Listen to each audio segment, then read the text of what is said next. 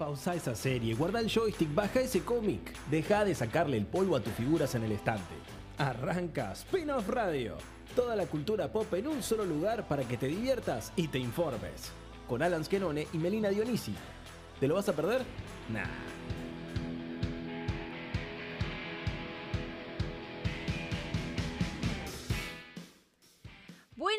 A todos, ¿cómo andan del otro lado? Bienvenidos a una nueva edición de Spin-Off Radio, el programa de cultura pop que te lleva por todas las aristas que tiene este mundo hermoso, los cómics, el anime, los videojuegos, cine, series, todas las noticias, todas las novedades, recomendaciones. Como siempre, los vamos a acompañar durante dos horas para que estén súper entretenidos ahí con el mate, con una merienda, de donde sea que nos están escuchando, lo pueden hacer online a través de www.rockandpopcordoba.com.ar.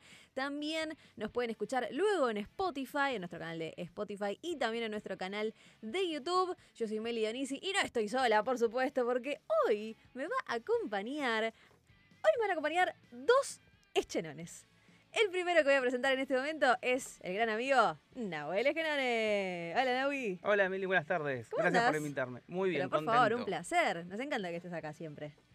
Me encanta, me encanta que me inviten. La verdad que es- la experiencia radio es eh, muy gratificante para mí. Ay, sí, totalmente, totalmente. Nahue, vos te pueden escuchar ya en un gran y espectacular podcast que yo siempre escucho que se llama Hora Cero, que Me se puede pu- encontrar en Spotify, entre otras escuchar, ¿no? cosas. Entre otras cosas, sí. Me pueden escuchar en Hora Cero Podcast. Lo de grande y todo eso eh, lo dejamos a discusión de quien lo escuche, ¿no? Eh, lo primero Bueno, que hago yo, en el yo podcast. escucho y te digo que yo, yo escucho yo y te digo sí. agradezco tus palabras, Meli. Yo la verdad que si, si hay un profesional que, que tomo del programa, por lo menos yo en vos confío. Eh, bueno, bueno, Tengo muchas un- gracias, Navi. ¿Cómo estamos tirando flores, eh? Sí, sí. Impresionante este arranque de Spin-off Radio aquí. Entonces, con Naui vamos a estar. Naui, tenemos unas noticias bastante interesantes. Después tenemos. Empezó septiembre, o sea. Al fin. ¿no? Empezó septiembre. ¿Se te hizo largo a vos agosto? Porque en las redes sociales empecé a ver qué pasa con algunos meses, ¿viste? Que la gente empieza a tirar memes de su- de- del mes. Y agosto, evidentemente, fue muy largo para muchos. Y mira, te digo, eh, no había empezado septiembre y yo ya estaba menos 20 en el sueldo, más o No. menos. Estaba con ya cosas diciendo "Uh, que llegue septiembre porque no llego más. O sea, agosto en ese sentido fue complicado. No, para, para mí ya es 15 de septiembre, más o menos. Imagínate. Bueno, llegó septiembre después de un agosto que en cuanto a cultura pop estuvo movido, Cargado. movido, cargado, hubo de todo. Eh, House of the Dragon, por supuesto, como una uno de los destacados de agosto, pero ya terminó agosto, empezó septiembre y se vino el Señor de los Anillos. O sea, fantasía pura en Hay esta época del año. Espadazo por todos lados. Espadazo, tierra media, edad media por todos lados. Hermoso momento para estar vivo. Oh. Qué linda Oh, esta Ya nos musiquita. ponemos en el mood, ya nos ponemos en el mood. Vamos a hablar, obviamente, del Señor de los Anillos, porque ya Amazon Prime lideró a falta. Eh, lideró, liberó a falta de un episodio 2 para ver ya en la plataforma. Después sí va a ser uno por semana todos los viernes, o sea que va a ser viernes de Señor de los Anillos, domingo de House of the Dragon y como dice acá Naui, espadazos por todos lados, guerra, hermoso. No, el, Criaturas. el fanático de la fantasía no, no se puede quejar. ¿eh? No se puede dejar. No, no, estamos, creo que es el, Hermoso. el momento. Si en el cine está poblado de superhéroes, ahora yo creo que la onda es la fantasía medieval ¿Viste? o la fantasía en general, porque venimos de The Witcher, The eh, Witcher, Ponerle que es esté. Sandman también un poquito en Sí, lo que fantasía, no, Fantasía. me da mal, pero estamos a full, estamos a full. Sí, estamos a full, a full con la fantasía, así que aguante, aguante. No sé si va a haber acá una rivalidad entre, entre estas dos, entre eh, Los Anillos de Poder, como se llama la serie de Señor de los Anillos, y House of the Dragon. Lo que sí podemos decir a priori es que se las puede comparar, no solo por el lado de la fantasía y de la Edad Media, por supuesto. George R.R. R. Martin es súper fanático de Tolkien, o sea, cuando él estuvo creando su universo, se inspiró en Tolkien porque... ¿Quién al escribir fantasía Sí, no, se va a inspirar ya en hay un punto que no, lo puedes esquivar, ¿no? Es- No lo puedes esquivar, obviamente. Él es súper fanático eh, y mientras, haciendo un poco la comparación, ¿no? Mientras Tolkien eh, se basó o dirigió más su, eh, su estilo y la historia a, obviamente, a la fantasía, pero también esta, esta sensación de, bueno, eh, y después Aragorn reinó feliz por siempre, por toda claro, la eternidad, más y a ahí la, a quedó la épica de la aventura, a digamos. la épica de la aventura, más exacto. clásico, más clásico, como se nota el, el paso del clásico, tiempo. súper clásico. Y George Martin dijo, ¿Y pero qué pasa si a Aragón de repente se le revelaba, se le revelaba a la gente? ¿Qué pasa? ¿Qué pasa en la política de la Tierra Media? Y ahí es donde apuntó más George Martin. Y por eso en Game of Thrones vemos, ¿no? Las casas enfrentadas entre sí por el trono y todo, y, y las conspiraciones, y cómo no te puedes encariñar con ningún personaje. No, sí, no, es, es- bueno, es otra por lo- cosa. por lo menos cuando entras a House of the Dragon ya, bueno, ya sabemos para dónde va a ir todo esto. Exacto. Y lo bueno que cuando le- la hacen también se dan cuenta. Es como que no nos vamos a alargar de más las cosas. Vemos Ah. que para qué va cada lado. Son todo medio garcas, ya es todo medio violento. ya son todos garcas. Sí, sí. No se puede vivir en este mundo. ¿Qué onda, George Martin? Sí, sí, House of the Dragon eh, tiene, tiene eso, al igual que Game of Thrones. Obviamente, ya ambas ya tienen dos episodios y House of the Dragon ya están todas las fichas jugadas ahí, ya sabes cada uno para dónde va. Eh, y además tenemos podcast de House of the Dragon. Atención, porque si nos siguen en YouTube y en Spotify van a ver que subimos los análisis de los dos primeros episodios de House of the Dragon con la queridísima Elisa Camaño, que hoy no está acá en Spin-off Radio, pero siempre nos acompaña todas las semanas. Así que eh, con eh, en arroba spin-off TV, ok, si quieren también seguirnos en todas las redes sociales, le avisamos cuando subimos estos análisis. Y en YouTube somos Spin-off TV y también en Spotify nos encuentran como Spin-off Radio. Así que ahí pueden profundizar un montón entre, o sea, eh, para adentrarse más en cada capítulo, porque lo que hacemos es eh, dar más detalles del libro, ¿no? De Fuego y Sangre. Claro, Entonces, sirve para calmar la ansiedad. más. Terminás y decís, uy, Quiero más, ¿viste lo quiero más. pasó? Sí, sí. Es que te, Sí. te lleva a eso. El universo de, de Game of Thrones te lleva a eso. Totalmente. Y aparte, obviamente, la serie no va a poder profundizar tanto en cada detalle y explicarte cada cosita. Entonces, para, para eso estamos, para darle así más info y, y más detalle. Así que vamos a ver cómo le va a cada una. Yo creo que en cuanto a expectativa, quizás El Señor de los Anillos generaba un poco más porque había mucha decepción después de, después de GOT. Y, digamos, yo creo que generaba más, primero porque el, es algo distinto, Sí. porque eran películas. Claro, no era una Eh, serie. House of the Dragon tenía la expectativa un poco más baja por lo que te quedaste con Game of Thrones, Sí. pero sabías qué esperar desde, por lo menos, el lado de producción, Sí. visualmente.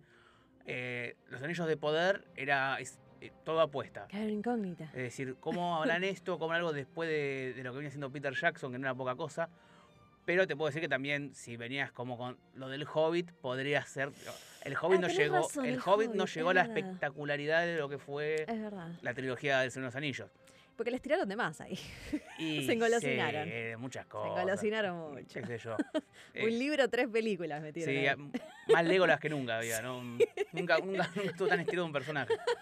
Totalmente, totalmente. A mí, a mí me gustan, pero sí, es cierto. Es No, cierto yo, la- quiero saber que vos lo que viste los episodios, a ver qué. Yo porque todavía no. Yo primero. no- ah, yo todavía no vi nada. bien, bien. Ok. Yo estoy en un, tema de tratar de controlar la, la La ansiedad. de- ansiedad. sí, sí, estoy como que peleo con el tema de tengo que verlos todos ahora, puedo, no puedo. Yo, por ejemplo, House of the Dragon trato de estar al día, pero, pero difícilmente el domingo. El domingo se me complica. El domingo se complica, y claro. como no lo veo el domingo, ya tengo que esquivar el lunes. Porque te sí, cae toda. Entonces, bueno, tengo que esquivar las redes del lunes y ver si Ay, martes y miércoles me pongo el día. Es un embole. Es un embole, eso es cierto. Cuando no, o sea, es como, es, es todo tan, tan inmediato, inmediato. En las redes sociales ya están reaccionando que estás como, no, no, bueno, no. Twitter no, yo no lo abro directamente. Viste que igual por lo menos Twitter podés silenciar, ¿no? Sí, Entonces hay sí. algunos mecanismos. Pero después si entras, no sé, a Instagram te puedes encontrar con cualquier cosa. No, abrís una foto TikTok, y. abrís una foto y chao. Así que hay que tener un montón, un montón de cuidado. Después nos vamos a meter a fondo en El Señor de los Anillos y los Anillos del po- de, de Poder. Acuérdense también de visitar nuestra página web que es spinofftv.ar. Mira, ¿Qué, qué estamos escuchando? estamos ¿Qué escuchando. es esto? A ver, para. ¿Qué estamos escuchando? Atención. Ah. atención. ¡No! Yo te ganas de bailar. Qué, qué lindo es el internet.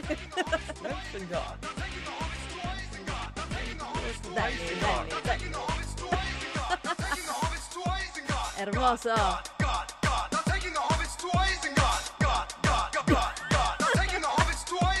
Esto es Spin-off Radio.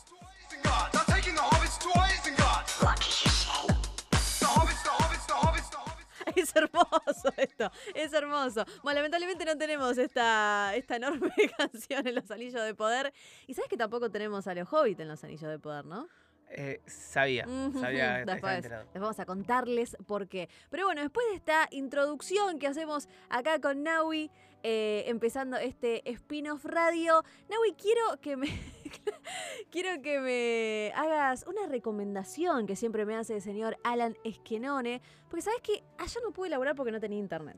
Y me viene pasando. Bueno, yo- Necesito un consejo. un consejo, bueno, un consejo que te pases a fibra óptica de Claro, Ahí está. que la fibra óptica es la mejor forma de conectarte a internet sin microcortes, sin latancia y sin baja de velocidad. Te puedes conectar a Claro por lo que son 1.199 pesos por mes, Nada con el más. primer mes gratis, ¿sí? O sea, contacten a su promotor Claro oficial que tenga cerca y aprovechen, prueben un mes gratis.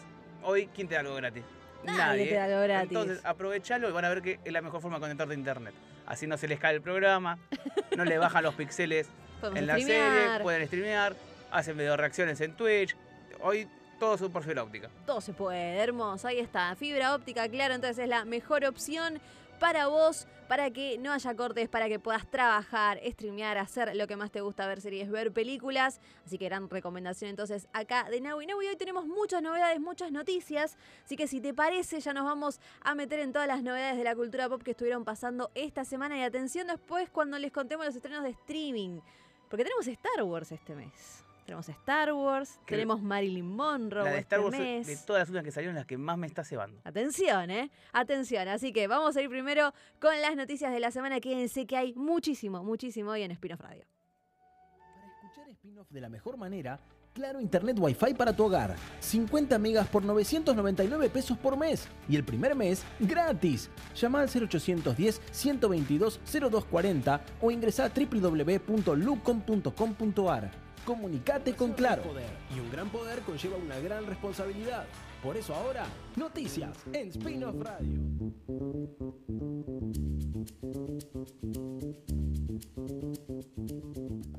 Me encanta esta cortina, tiene toda la onda. Esta cortina, Es después de escuchar a Ale Graue, me encanta. Me encanta que empecemos así esta sección entonces de noticias de la semana, porque veníamos hablando de House of the Dragon. Y sabes qué? Hay una mala en House of the Dragon. Con- Hay una.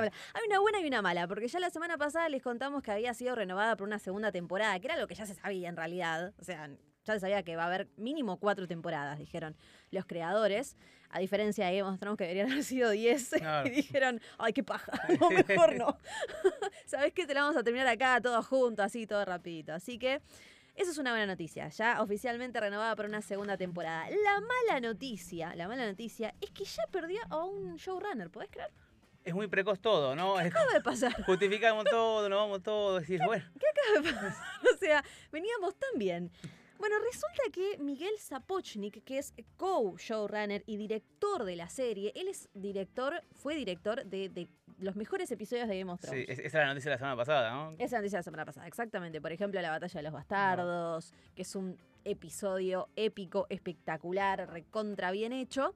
Eh, bueno, agarró y dijo, muchachos, todo muy lindo, pero hasta acá llegué. hasta acá llegué con esto.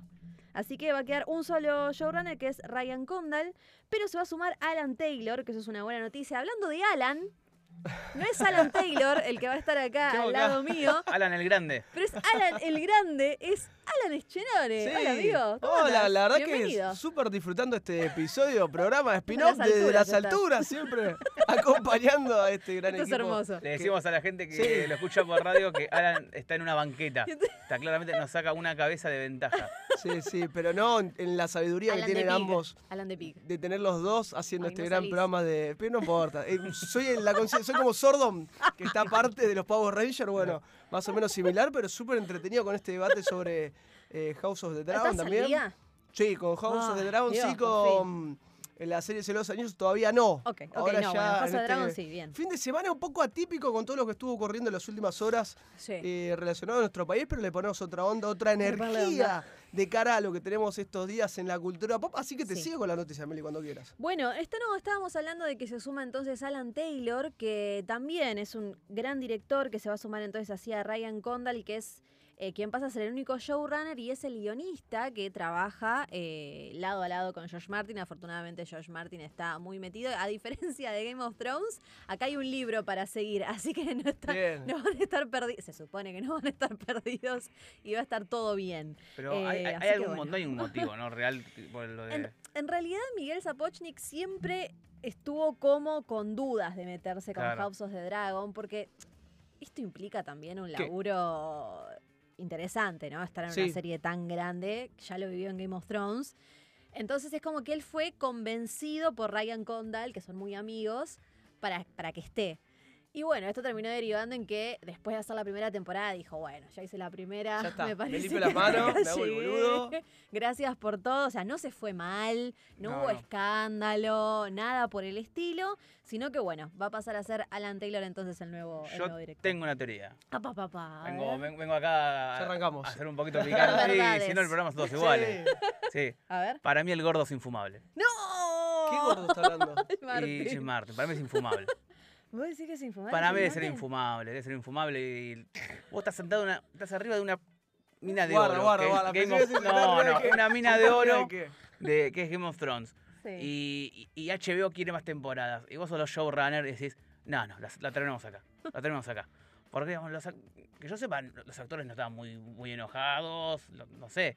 La producción estaba, sí, es un estrés, es un laburo re jodido, pero no sé eh, si Weinoff y el otro van a volver a hacer algo a ese nivel. No, alguna vez. no, Y ahora Saporni termina una temporada y se va. y para mí el gordo es infumado. Uh, Bueno, Y puede bueno, ser, es buen mucha presión ojo, ¿eh? teniendo el autor justamente de, de esa obra. Aparte, vos tal vez no tenés la misma mirada de ciertos acontecimientos, pero si el libro gordo de Petete te dice, negro, es así esto, no, pero, pero te lo estoy- yo, que yo- que es mío, No, ¿cómo lo discutís? Encima el gordo está sentado en los libros y dice, no, no van a salir. No, todavía no. Vamos a hacer plata. Cuando se termine la plata de la serie, ahí termino el libro y me sigo Lo que de yo plata. escuché en el Sí, bueno, podcast eso de es cierto, justamente falta. la- Las hijas del dragón, ¿era? ¿Cómo es? Uh. No, ahí- bueno, ahora no lo registraron, ahora lo Ojo, eh. perdimos. Ahí no se le puede Uy, enseñar no. nada. ¿eh? No se le enseña nada. próximamente, pero que Patente eh, pendiente. es Patente parte pendiente. de una de las series de libros que va a tener la Casa de los Targaryen. No es el único libro, no es que termina acá. No, eh, o sea, Sí. eh, la danza de dragones, que es lo que cuenta House of the Dragon, es parte de Fuego y Sangre, que Fuego y Sangre no cuenta solo la danza de los dragones, cuenta desde Aegon el Conquistador Sí. hasta que pasa la danza de los dragones y queda un rey que no voy a decir nada porque sería spoilear. Bien. Entonces, y eso es un libro de los Targaryen. Yo- o sea, Fuego y Sangre tiene que tener otro volumen más para llegar hasta el papá de Dani, Claro, que yo era pregunto entonces, la, si, entonces, esta temporada, vos decís, después de esta, ¿sigue la historia para adelante hacia Sí. Game of Thrones o puede volver para atrás?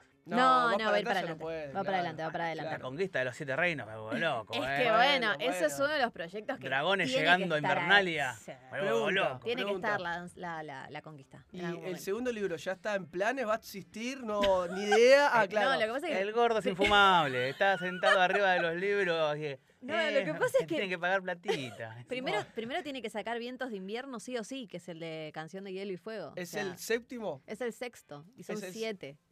O sea, Claro. es Vientos de Invierno y Sueños de Primavera la plata para mal. terminar la saga. la guita. Pero pasaron 11 años desde el último No. libro, ¿entendés?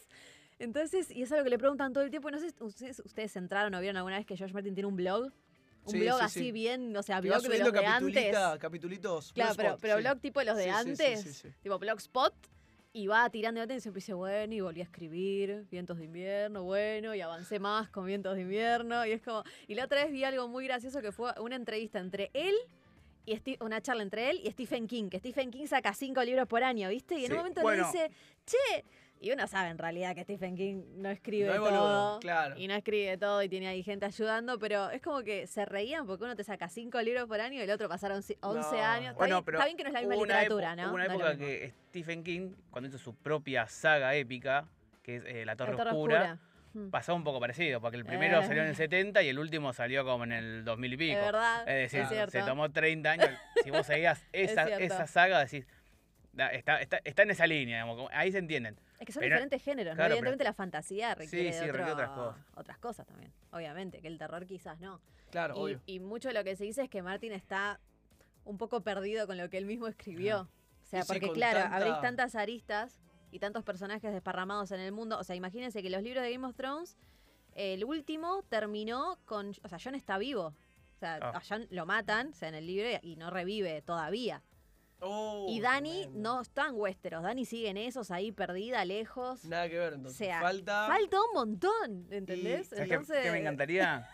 que abra el Twitter Josh Martin y digan, Bueno, acá Así está. termina. Pues, no, eh, ¿cómo se llama el, el libro Vientos del Norte? No, ¿Cómo Viento era? de invierno. Vientos de invierno. Viento de invierno. Abro hilo. ¡No! Pum, todo el libro en 140 caracteres. Me muero, no, terrible. 500 hilos de. 500 hilos Ahora, de George mi Martin. pregunta, a ver, eh, George Martin, ¿no tiene Sí. el estilo de Star Wars? Que ahora no me acuerdo quién era el colaborador Sí. que le lleva Con esta... Ghostwriter. No, claro, no, no, no, sí es el, el, el El grupo dirige Pablo Hidalgo. que es el que- Es el de pelo de Dalo, que Ah. es, es la consulta recurrente a, a toda la son los que manejan el canon, digamos. Como, Claro, che, che, hay eh, un sitio en esta época y los Ah. tipos van esto, no, y maestro. revisan. No, lo que pasa es que el universo de Star Wars es muchísimo más grande que el de, que el de Canción igual no funciona, o eh, sea, queda claramente que no, no bueno, funciona. Después de sí, la sí, trilogía última decís, Sí, bueno, estamos de están al acuerdo. pedo, Puede ¿no? No, esto está todo en la mente de, en la mente de Martin. Imaginate, lo que Imaginate. puede divagar esa mente y perderse. No, es que aparte él, él le da mucha importancia, como ya está clarísimo en la, en la serie, en Game of Thrones y todo lo que él hace, a los personajes. ¿viste? Son todos Sí. personajes re ambiguos, Sí, sí, re sí. interesantes, como que no te puedes casar con ninguno a veces, ¿viste? Hay excepciones, pero... O, te- o Entonces- con dos o tres. se o casan también. Claro, también.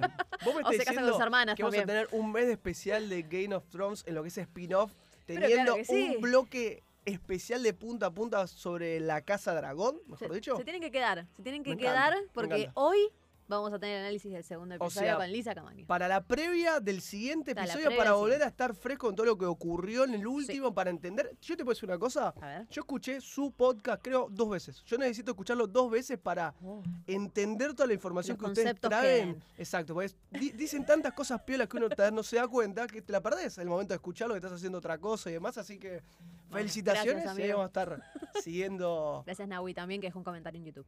Ah, sí, muy bien. Muy bien. Eh, Eso yo ayudo al algoritmo. pa. Las hijas del dragón eran, no. Y ahora ya O está hijas de bautizado, dragón. Eh, parece. están- No, hijas, hijas del del dragón dragón. me gusta. tienen que decir- No, ¿Y no, el no. logo? No hay que decirlo más. Vos necesitas un productor urgente. ¿Y, y el logo? No, bueno, ya hasta ahí llegó El mi habilidad. no, pero si decís el nombre te trae el logo también, ¿no? ahí tiene que entrar Guido Dionisio. Es en un, es, Oh, es un- es un corazón que está formado con dos cabecitas de dragón. Ah, y eso Listo, una chicos. Muy troll, te- muy troll. son dos- Muy troll, güey. ¿Viste el dragón de, de, de a Alan. de- el tamaño del, del, del, del huevo del dragón? Sí. Tremendo. ¿Era Tremendo. así en el de Daenerys? No. Sí. Sí, eran Tan, así. tan así, tan grande era. Sí, sí. Sí, sí, eran Me, así. me- me llamó un poco la Eran, atención. eran así. ¿Qué le, qué- y último y cerramos con House of Dragon, ¿no? Pero ¿qué, ¿qué les pasó a ustedes con la intro?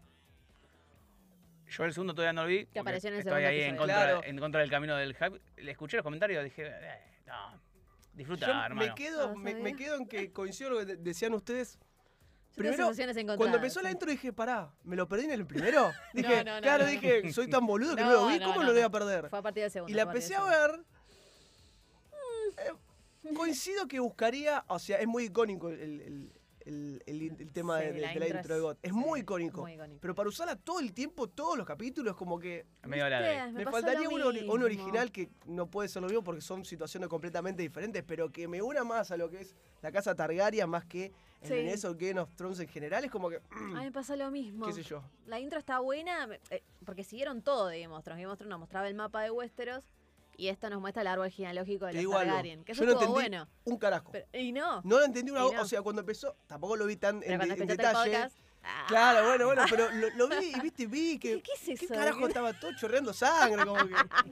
Yo me dice, ¡qué asco! Bueno, yo. Se llama fuego y sangre, le digo. ¿Cómo crees que haga? agua, boludo? No. Bueno, nada, qué sé yo. Sí. Detalles. Sí, es sangre de, de, de- o sea, es el árbol genealógico y se va, viste, ramificando en Sí. hijos, hijas y toda la descendencia y mientras recorre Valiria. Que eso después queda claro con la maqueta que tiene Viserys. Viste que hace una maqueta de Valiria. Bueno, eso es lo que vemos al principio, Me creo que es Valiria. Así que, bueno, más de House of the Sí, ¿qué Dragon. Vayan a, vayan y quédense, vayan a YouTube y a Spotify y quédense después para el análisis del segundo episodio. Si quieren por acá en exclusiva en Spin-off Radio. Hay malas noticias con Warner. Y siguen las malas Y noticias. siguen las malas noticias con Warner. Porque después de lo que había sido una gran idea que empezó en pandemia y que la hemos, eh, hemos cubierto el evento acá en. En Esquerra lo dice cubierto. eh, el evento acá en spin-off, eh, la DC Fandom. ¿Se acuerdan la DC Fandom cuando todos queríamos saber de The Batman y estuvo el director y vimos un adelanto y vimos un montón de cosas copadas en DC Fandom? Bueno, este año no va a estar la DC Fandom. Y lo que pasa es que tenía toda la de llevarse palos por todos lados. No puedes abrir una casilla de comentarios sin que pase algo.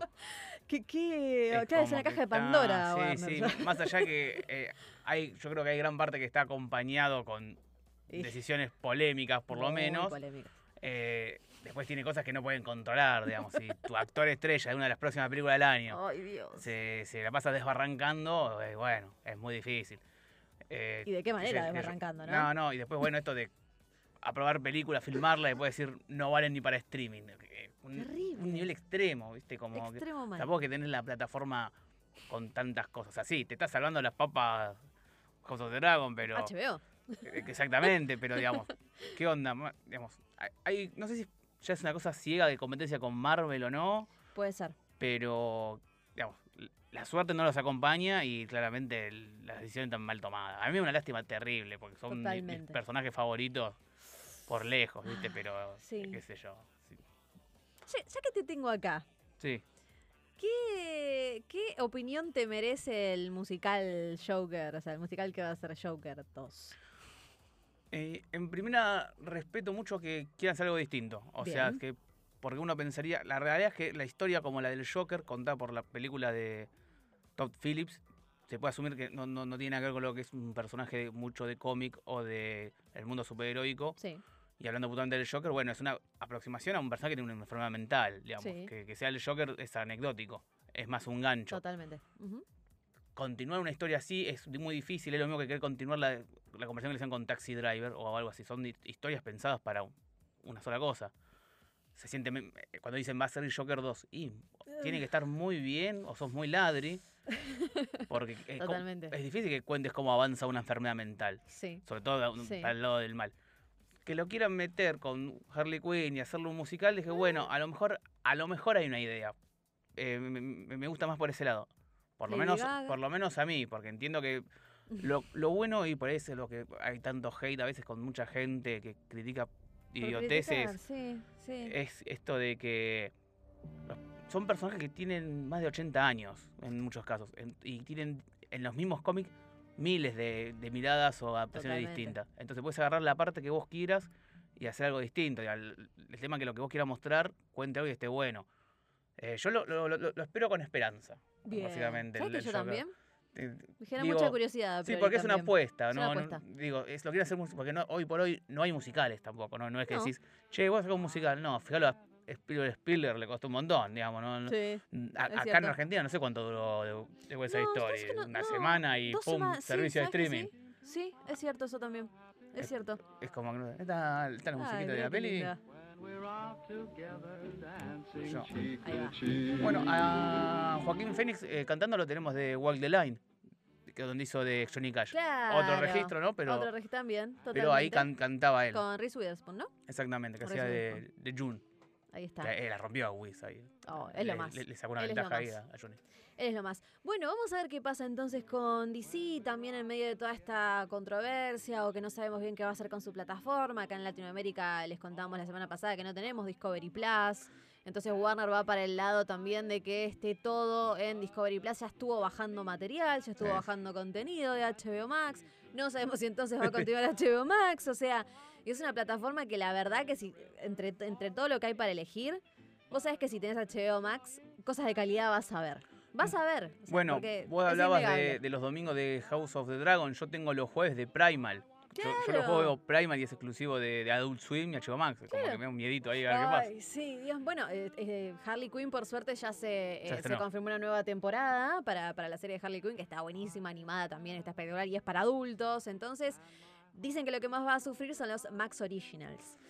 Entonces, bueno, vamos a ver qué pasa con todo esto. No vamos a tener DC Fandom. En el comunicado dijeron que ahora, ya una vez que pasó la pandemia, es como que se quieren estar en vivo con los fans e interactuar en las Comic Con. Y que Pero no bueno, hicieron nada. pero no hicieron nada. Ah, o sea, tampoco quieren justificar por qué van a estar pasando los estrenos al otro año, ¿no? Como que hoy... Exactamente, exactamente. Bueno, ahora los estrenos son súper pegados, pasan creo que 45 días máximo para ya tenerlos en, en la plataforma. Y después hay otra mala noticia también, que es que Legendary quiere dejar Warner Discovery. Legendary, estamos hablando por ejemplo de Dune. Dune es una de las producciones de Legendary que ya había tenido problemas cuando Warner había decidido eh, que, que las películas se, eh, se estrenen en la plataforma directamente. En Dune, o sea, Villeneuve hinchó, hinchó, No. hinchó para que vaya a cine, eso había sido una controversia. Eh, pero bueno, ahora parece que Legendary dice, ¿saben qué? Me pudrieron. me quiero Sí, ir, sí. muchachos. Me quiero ir. Que, bueno, sí, tiene sentido, lamentablemente. Eh, recordamos que el nuevo CEO se llama David Zaslav. Y acuérdense de este apellido porque está sonando y va a seguir sonando muchísimo. Porque él es el responsable de todo esto y por ende también va a ser el responsable del, ¿cómo, es- cómo se dice? DCEU. DCU, ¿sería? En vez Sí, eh, MCU, DCU. ahora sí, DC. DC nada. Claro, todavía, ahora no es nada, es como que no sabemos qué va a ser. el universo este que quiere, que quiere hacer eh, DC. La noticia dice que Legendary ya había considerado previamente la posibilidad de una posible venta o fusión ya el verano pasado, o sea, ya estaba el año pasado pensando en esto, y que de esta manera se va a asociar con otras plataformas en otros proyectos diferentes. Esto ya lo hizo, por ejemplo, ellos estuvieron haciendo Enola Holmes, que estuvo en Netflix, eh, estuvo haciendo Paper Girls en Prime Video, eh, Fresh, que es Hulu, y acá nos llegó a través de Star Plus, o sea, ya tiene asocia- asociaciones con eh, otros servicios, así que evidentemente quieren romper ahí su alianza con Warner y vamos a ver entonces qué va a pasar también. Son todas malas noticias de Warner, todas malas noticias. no sabemos con Flash qué Son onda. buenos productos. No sabemos qué va a pasar con The Flash. Dicen que ahí la quieren salvar, que por eso él salió a. Sí, Ramírez salió eh, a hablar y a decir que bueno, que iba a tratar su problema y todo eso, pero pobre Andy Muschietti. debe- Eh, yo creo que The Flash va, va, va a sobrevivir. va a sobrevivir para mí también. Eh, sí. tiene muchas cosas que generan plata solo por nombre, ¿no? O sea, saber que va a haber un Batman, saber que Keaton.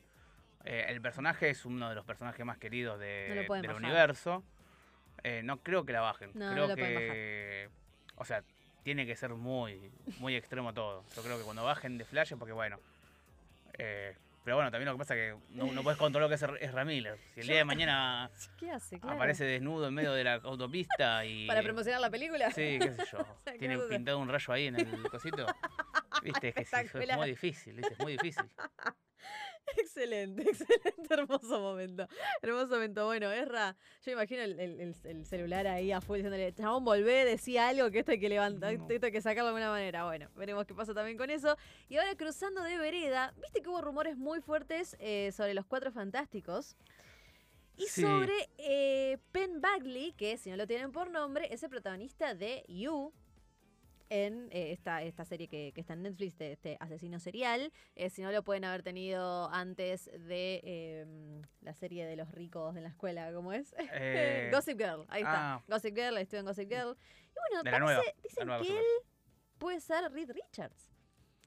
Bueno, ok. Y Es acá, un rumor fuerte. acá es cuando vos alimentás, cuando tenés como la cosa de Transinski, decís, che, esto le gustaba a los fanáticos.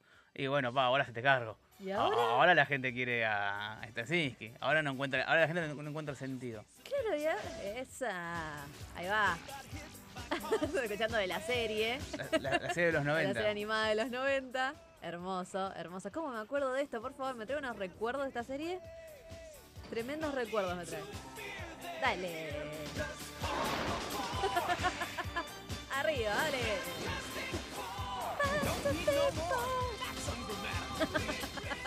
hermoso, hermoso. Bueno, está este rumor ahí dando vueltas. ¿Qué tan confiable es esta información? No es más con rumor, obviamente. Eh, pero, ¿de dónde sale este rumor? Un reportero que se llama David Farachi estuvo en el podcast de Marvel Vision y dijo que Bagley probablemente ya tenía el papel de Reed Richards. eh, e incluso se esperaba que la noticia fuera confirmada el 10 de septiembre en el panel eh, de la D23 de Marvel Studios.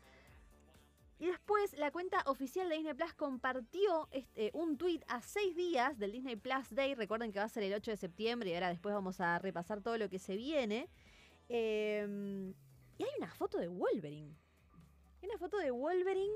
El Wolverine Que Jack. no claro, de, de, Jackman. de- de, ¿Cómo es? De Hugh Jackman. Hugh Jackman, ay, no me salía. Hugh Jackman. Chan chan, ahí está. No, el sonidista estaba ahí.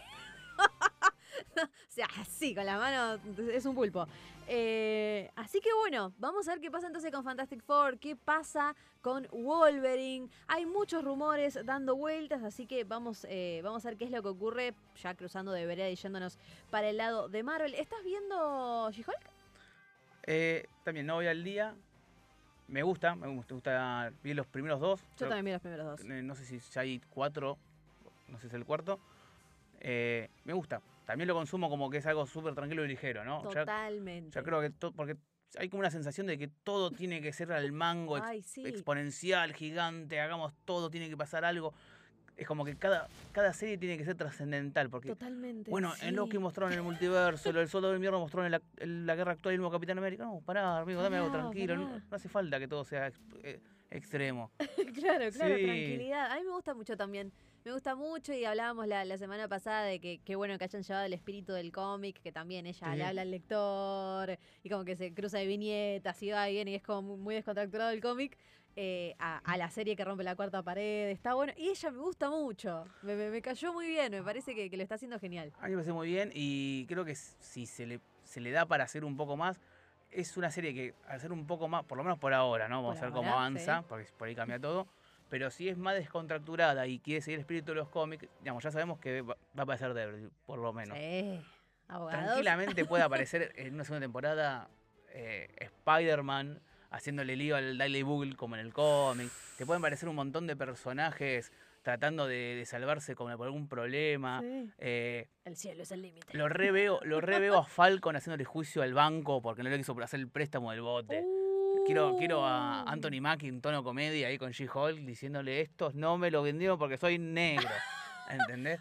Ojo, ¿eh? O sea, es algo ¿eh? que eh, es una serie que tiene muchas posibilidades. muchas lo que pasa es que, bueno, le, le tiene que ir bien. Sí, bueno, eso es cierto, eso es cierto. Vamos a ver, vamos a ver cómo le va, pero a, a priori la premisa está, está muy buena, muy entretenida. Ella tiene un gran carisma y me encantó haber visto de nuevo a Mark Ruffalo. No sé, le tengo un cariño especial Sí, a Mark Ruffalo, o sea, es lo más, es lo más y a Hulk también. Así que ahora vamos a pasar entonces, no, dejamos los superhéroes un poquito de lado y nos vamos a algo que nada que ver, que es la realeza. Mira cómo nos ponemos. Porque se viene una nueva temporada de The Crown. Y recuerden que en The Crown, cada, en cada temporada de esta serie van cambiando los actores porque se van contando diferentes épocas de la realeza. Entonces, habíamos empezado en la primera temporada con los comienzos de la reina Isabel y cómo llega eh, a, la, a la corona a ser reina en realidad. Con, con actores, por ejemplo, estaba Matt Smith, que ahora lo tenemos en House of the Dragon. Matt Smith eh, hacía de eh, el esposo de, de Isabel. Entonces ahora se viene una nueva temporada, que es la temporada 6. Vuelven a cambiar de nuevo todos los actores. Y van a entrar dos personas que los que siguen la historia eh, saben que son muy importantes, que son el príncipe William y Kate Middleton. Y ya se confirmó quiénes van a ser, o sea, ya se confirmó el cast.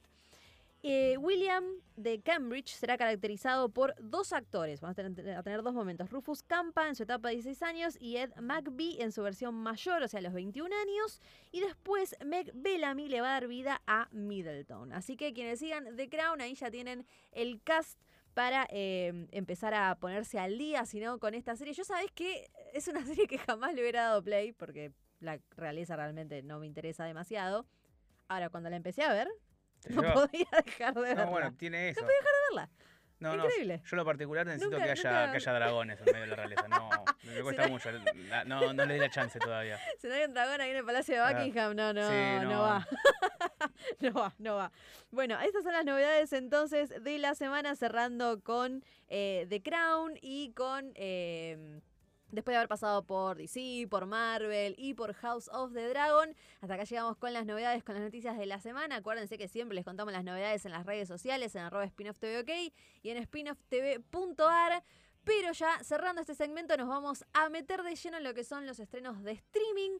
Así que eh, acuérdense de que vamos a tener el especial de House of the Dragon, así que no se muevan del otro lado. Por ahora, escuchando nuestra. eh, Vamos a escuchar un poquito de música primero para descontracturar un poquito ahí con el matecito, con las facturas, para seguir escuchando Spin-off Radio. Mirá, mirá con lo que nos vamos. Tomá, mirá. No se muevan, que ya venimos.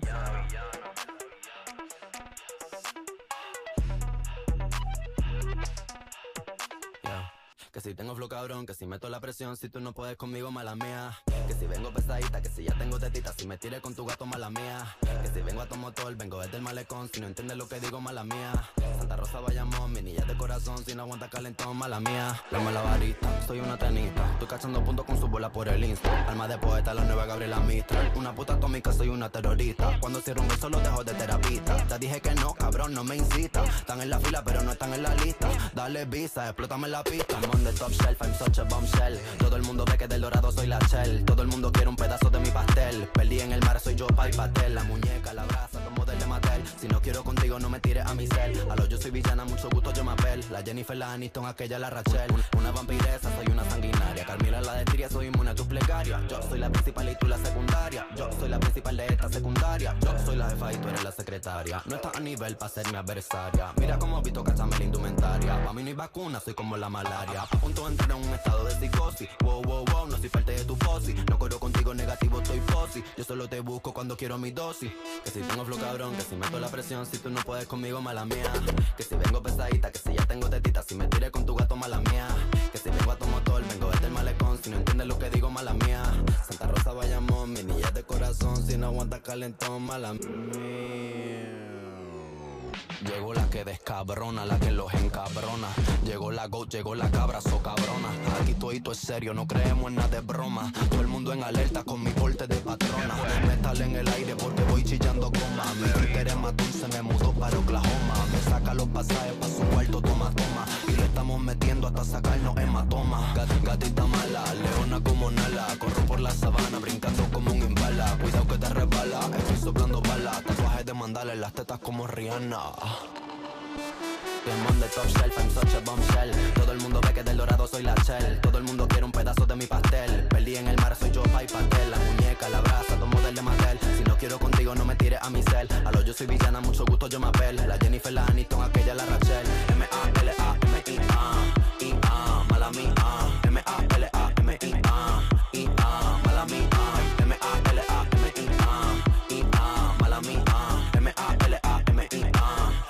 I-A, mala mía Mala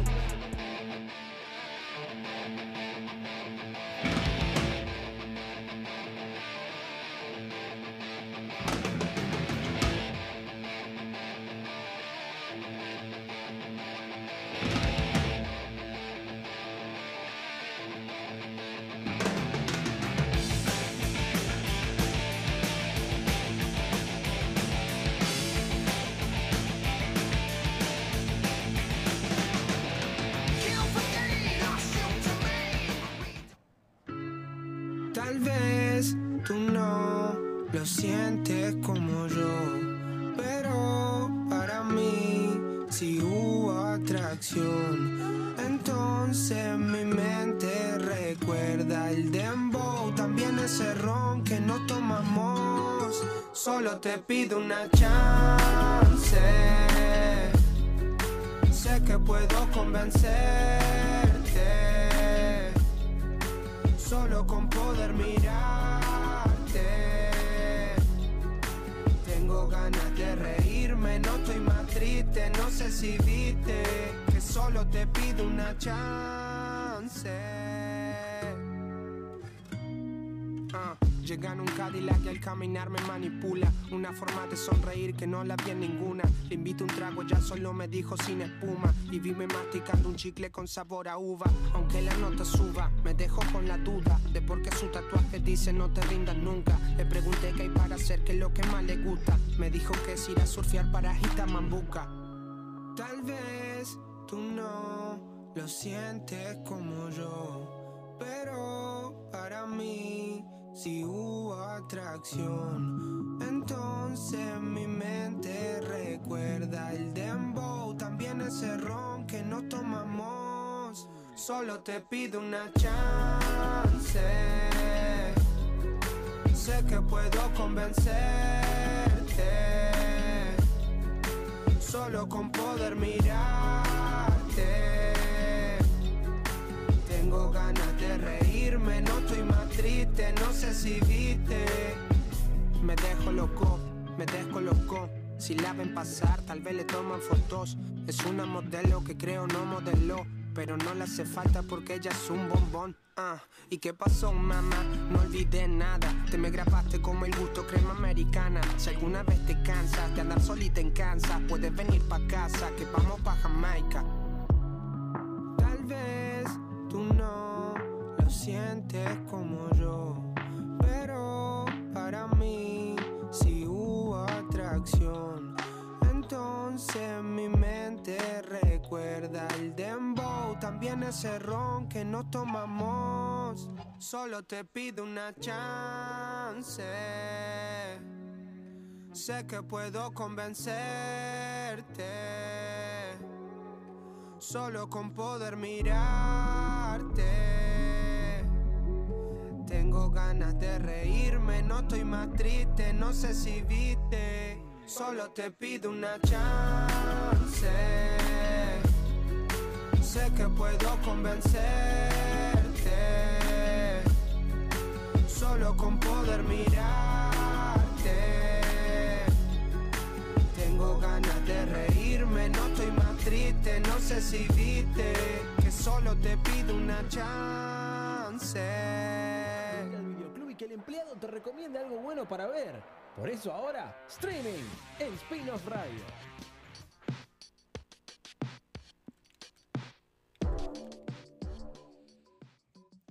Momento del streaming, la agenda para ordenar un poco los estrenos y saber qué viene en cada plataforma, que cada vez hay más y es muy difícil seguirles el ritmo, pero para que ya sepan y ya se vayan anotando, eh, a ver, bueno, esto es lo que voy a ver, esto es lo que me interesa y el mes empezó con todo. Empezó con todo. El primero de septiembre ya se estrenó en Netflix, ya está disponible para los que les gustan las historias deportivas, que cada vez hay más, por suerte. Está la, está la de Tyson, por ejemplo, en Star Plus, para seguir. Pero esto es un documental. ¿Y de quién? De Cristiano Ronaldo. Cristiano Ronaldo. Vamos a conocer, es, un, es como un retrato de él, dice el héroe del fútbol portugués. Sigue su carrera y su vida personal. ¿Y cómo es que él lidia con eso? ¿Cómo es que él vive su día a día con semejante fama, eh, con sus fanáticos? Que no es una persona muy simpática, ¿viste? No, Con el, el- bicho, el bicho le dicen. Con el bicho, que hace poquito tuvo una controversia con un niño. No sé si vieron que salió a hablar la madre de ese niño porque medio como que él le tiró el celular. porque después, después de un partido y después la llamó, le pidió disculpas, pero la madre le dijo, no, ¿sabes qué? No me interesan tus disculpas, Ronaldo, no me interesan para nada, lastimaste a mi niño. Así que bueno, bastante, bastante controversial, Cristiano, además para nosotros los argentinos es como que siempre en esa rivalidad con Lío Sí, pero creo que es una linda figura para. Es una gran Yo no la vería sí. porque, digamos. eh, digo, me parece que sería más interesante cómo es Cristiano por lento que por dentro Sí. que cómo sería Messi. Eso es Messi cierto. lo veo, lo veo más, más de la casa, más Sí, tranquilo. No sería Ah, muy divertido. A claro, Ronaldo lo, lo- lo veo comprando cosas re locas, Ah, viendo, yates. posando, haciendo cosas, sí, haciendo cosas raras en la casa. Sí, sí, totalmente. Va a ser interesante. Eso, si quieren, ya está en Netflix ahí para chusmear. Y después, ya que hablamos de las noticias de la semana de Warner, HBO y sus películas, llegó Elvis. Ya está disponible en HBO Max. ¿La viste, Elvis, en cine? No, güey. No, la verdad está, no le Yo tenía fe. Yo no tenía fe y iba a esperar que esté en HBO Max. Bueno, bueno, después contame, después contame qué te parece, porque yo soy una de las que me gustó, aunque tengo algunos peros ahí eh, con, con Baz Luhrmann. Luhrmann. Eh, es como que al principio la película es muy, muy avasallante, es como, o sea, usa una estética y unos efectos y unos recursos visuales que medio que al principio te abruma un poco la película. Eh, no sé cómo explicarlo, transiciones que van bien en color de acá y allá, es como que decís, wow. Después se, se acenta un poco más la película y a mí sí se me hizo un poquito larga. Esos son los, los peros que tengo de Elvis, pero la actuación de él es impresionante, impresionante lo de, lo de Butler y también es la primera vez que detesto a Tom Hanks en una película, la primera Ah, vez que me pasa. que lo hizo bien. Así que lo hizo un- muy bien. Un personaje bastante polémico. Exactamente, él es el representante de Elvis, que se supo después de, después de mucho tiempo y ya muerto Elvis, esta gran figura del, rock de Estados Unidos, que eh, realmente sí lo había como explotado de alguna manera. Eh, y así, bueno, él también, él también terminó, ¿no? Así que para mí es una gran película, les recomiendo que la vean, que le den una, una oportunidad y después nos, nos cuentan también qué, le- les parecieron en, nuestras redes sociales. Eh, así que ya la tienen entonces en HBO Max. Después ya mencionamos que están disponibles los dos primeros episodios del Señor de los Anillos, Los Anillos de Poder, así que por favor se me ponen al día con El Señor de los Anillos, así después la seguimos comentando acá en Spin-off Radio. Yo creo que empezó muy bien, yo soy de las que no leyó los libros y vi las películas de Peter Jackson. Y ya nos presentan personajes que ya conocemos, como Galadriel, así que en, o uno ya ahí se siente como que está encaminado, muy bien. Y me gusta mucho que utiliza un recurso de ir mostrándote el mapa y dónde nos vamos ubicando. Cada vez que pasamos a ver otra parte de- del mundo, eh, hay, eh, se, se ve el mapa y la cámara se sitúa en el mapa y ahí pasamos a una nueva escena. Y eso está bueno, porque al ser un universo tan amplio, me parece que es un buen Bueno, recurso. por Estuvo ahí bueno. aprendieron un poco de lo que dejó Game of Thrones al principio, Sí. porque uno cuando arrancaba Game of Thrones tenía eso, dice. ¿dónde está este? ¿Este de Este, quién es? ¿Cuál es la diferencia entre el muro o Invernalia? ¿Dónde están? Eh, Exactamente. O, o- o ni hablar de la parte de esos, digamos, que vos nunca, nunca entendía dónde estaba.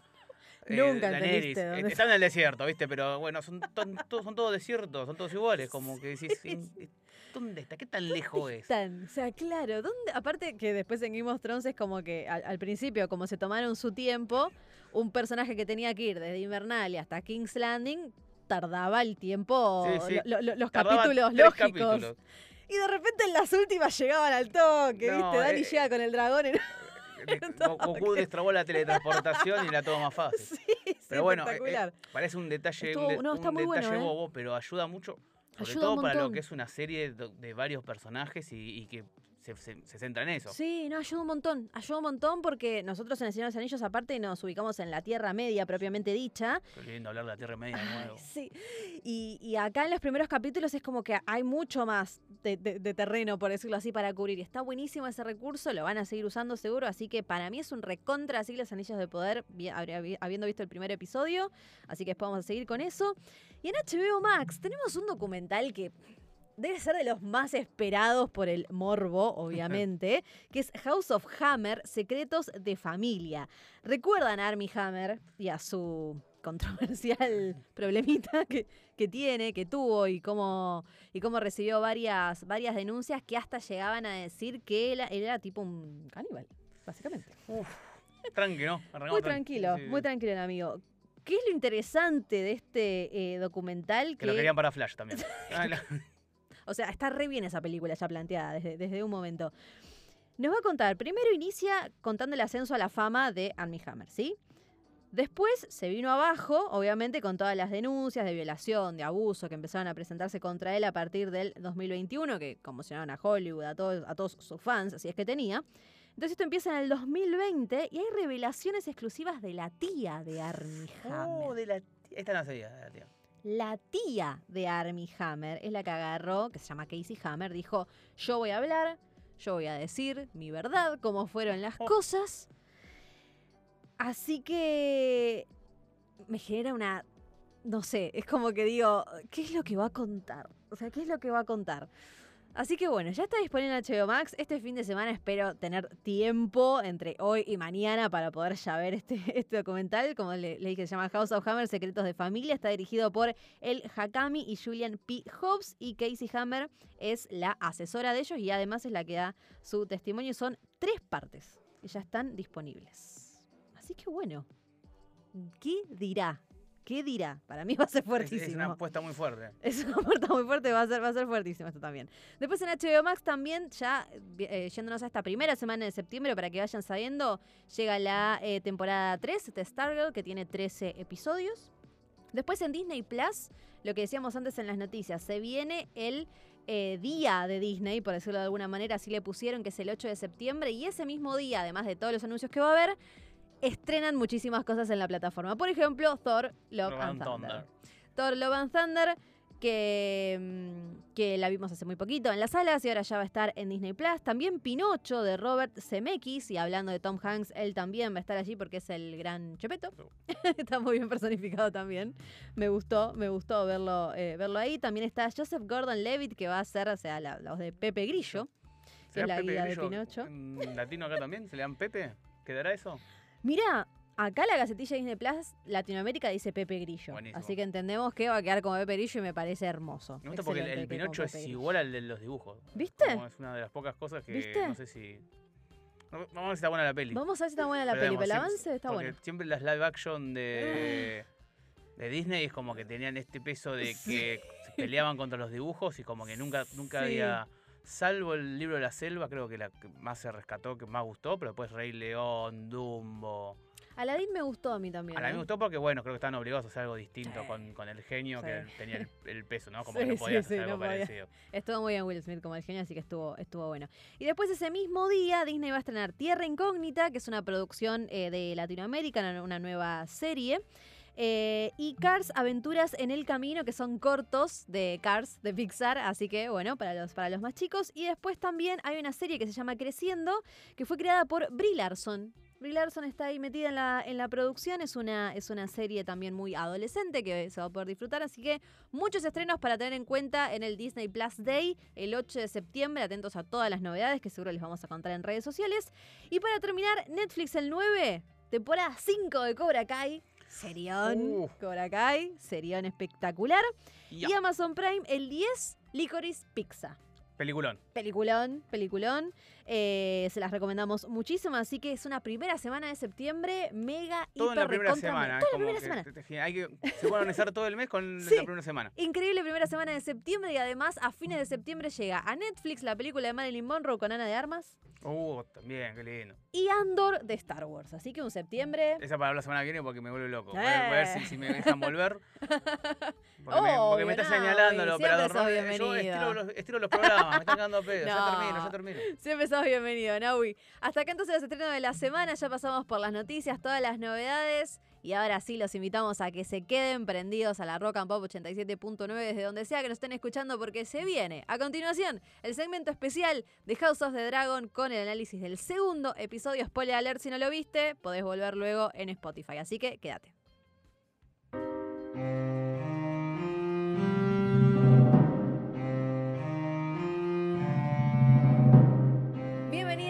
Bienvenidas a todos. Vamos a arrancar un nuevo análisis siguiendo con House of the Dragon, la precuela de Game of Thrones que ya llegó por fin a HBO Max y semana a semana vamos a estar repasando todos los detalles, todas las dudas también y, consulta- y consultas que tengan del otro lado que nos pueden dejar en los comentarios o en las redes sociales. Yo soy Meli Dionisi, como ven ahí abajo y me acompaña Lisa Camaño. Hola Liz, ¿cómo estás amiga?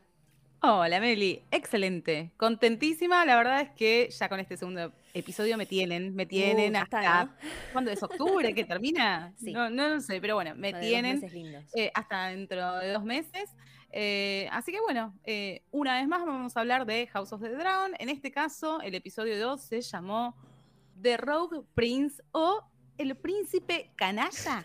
O sea, Sí. ¿esa es la traducción? Esa es la traducción. El príncipe canalla. Suena español, ¿no? Suena como si uno, como tipo, "Ah, haz lo tuyo, España, con los títulos de las, de las películas y todo eso.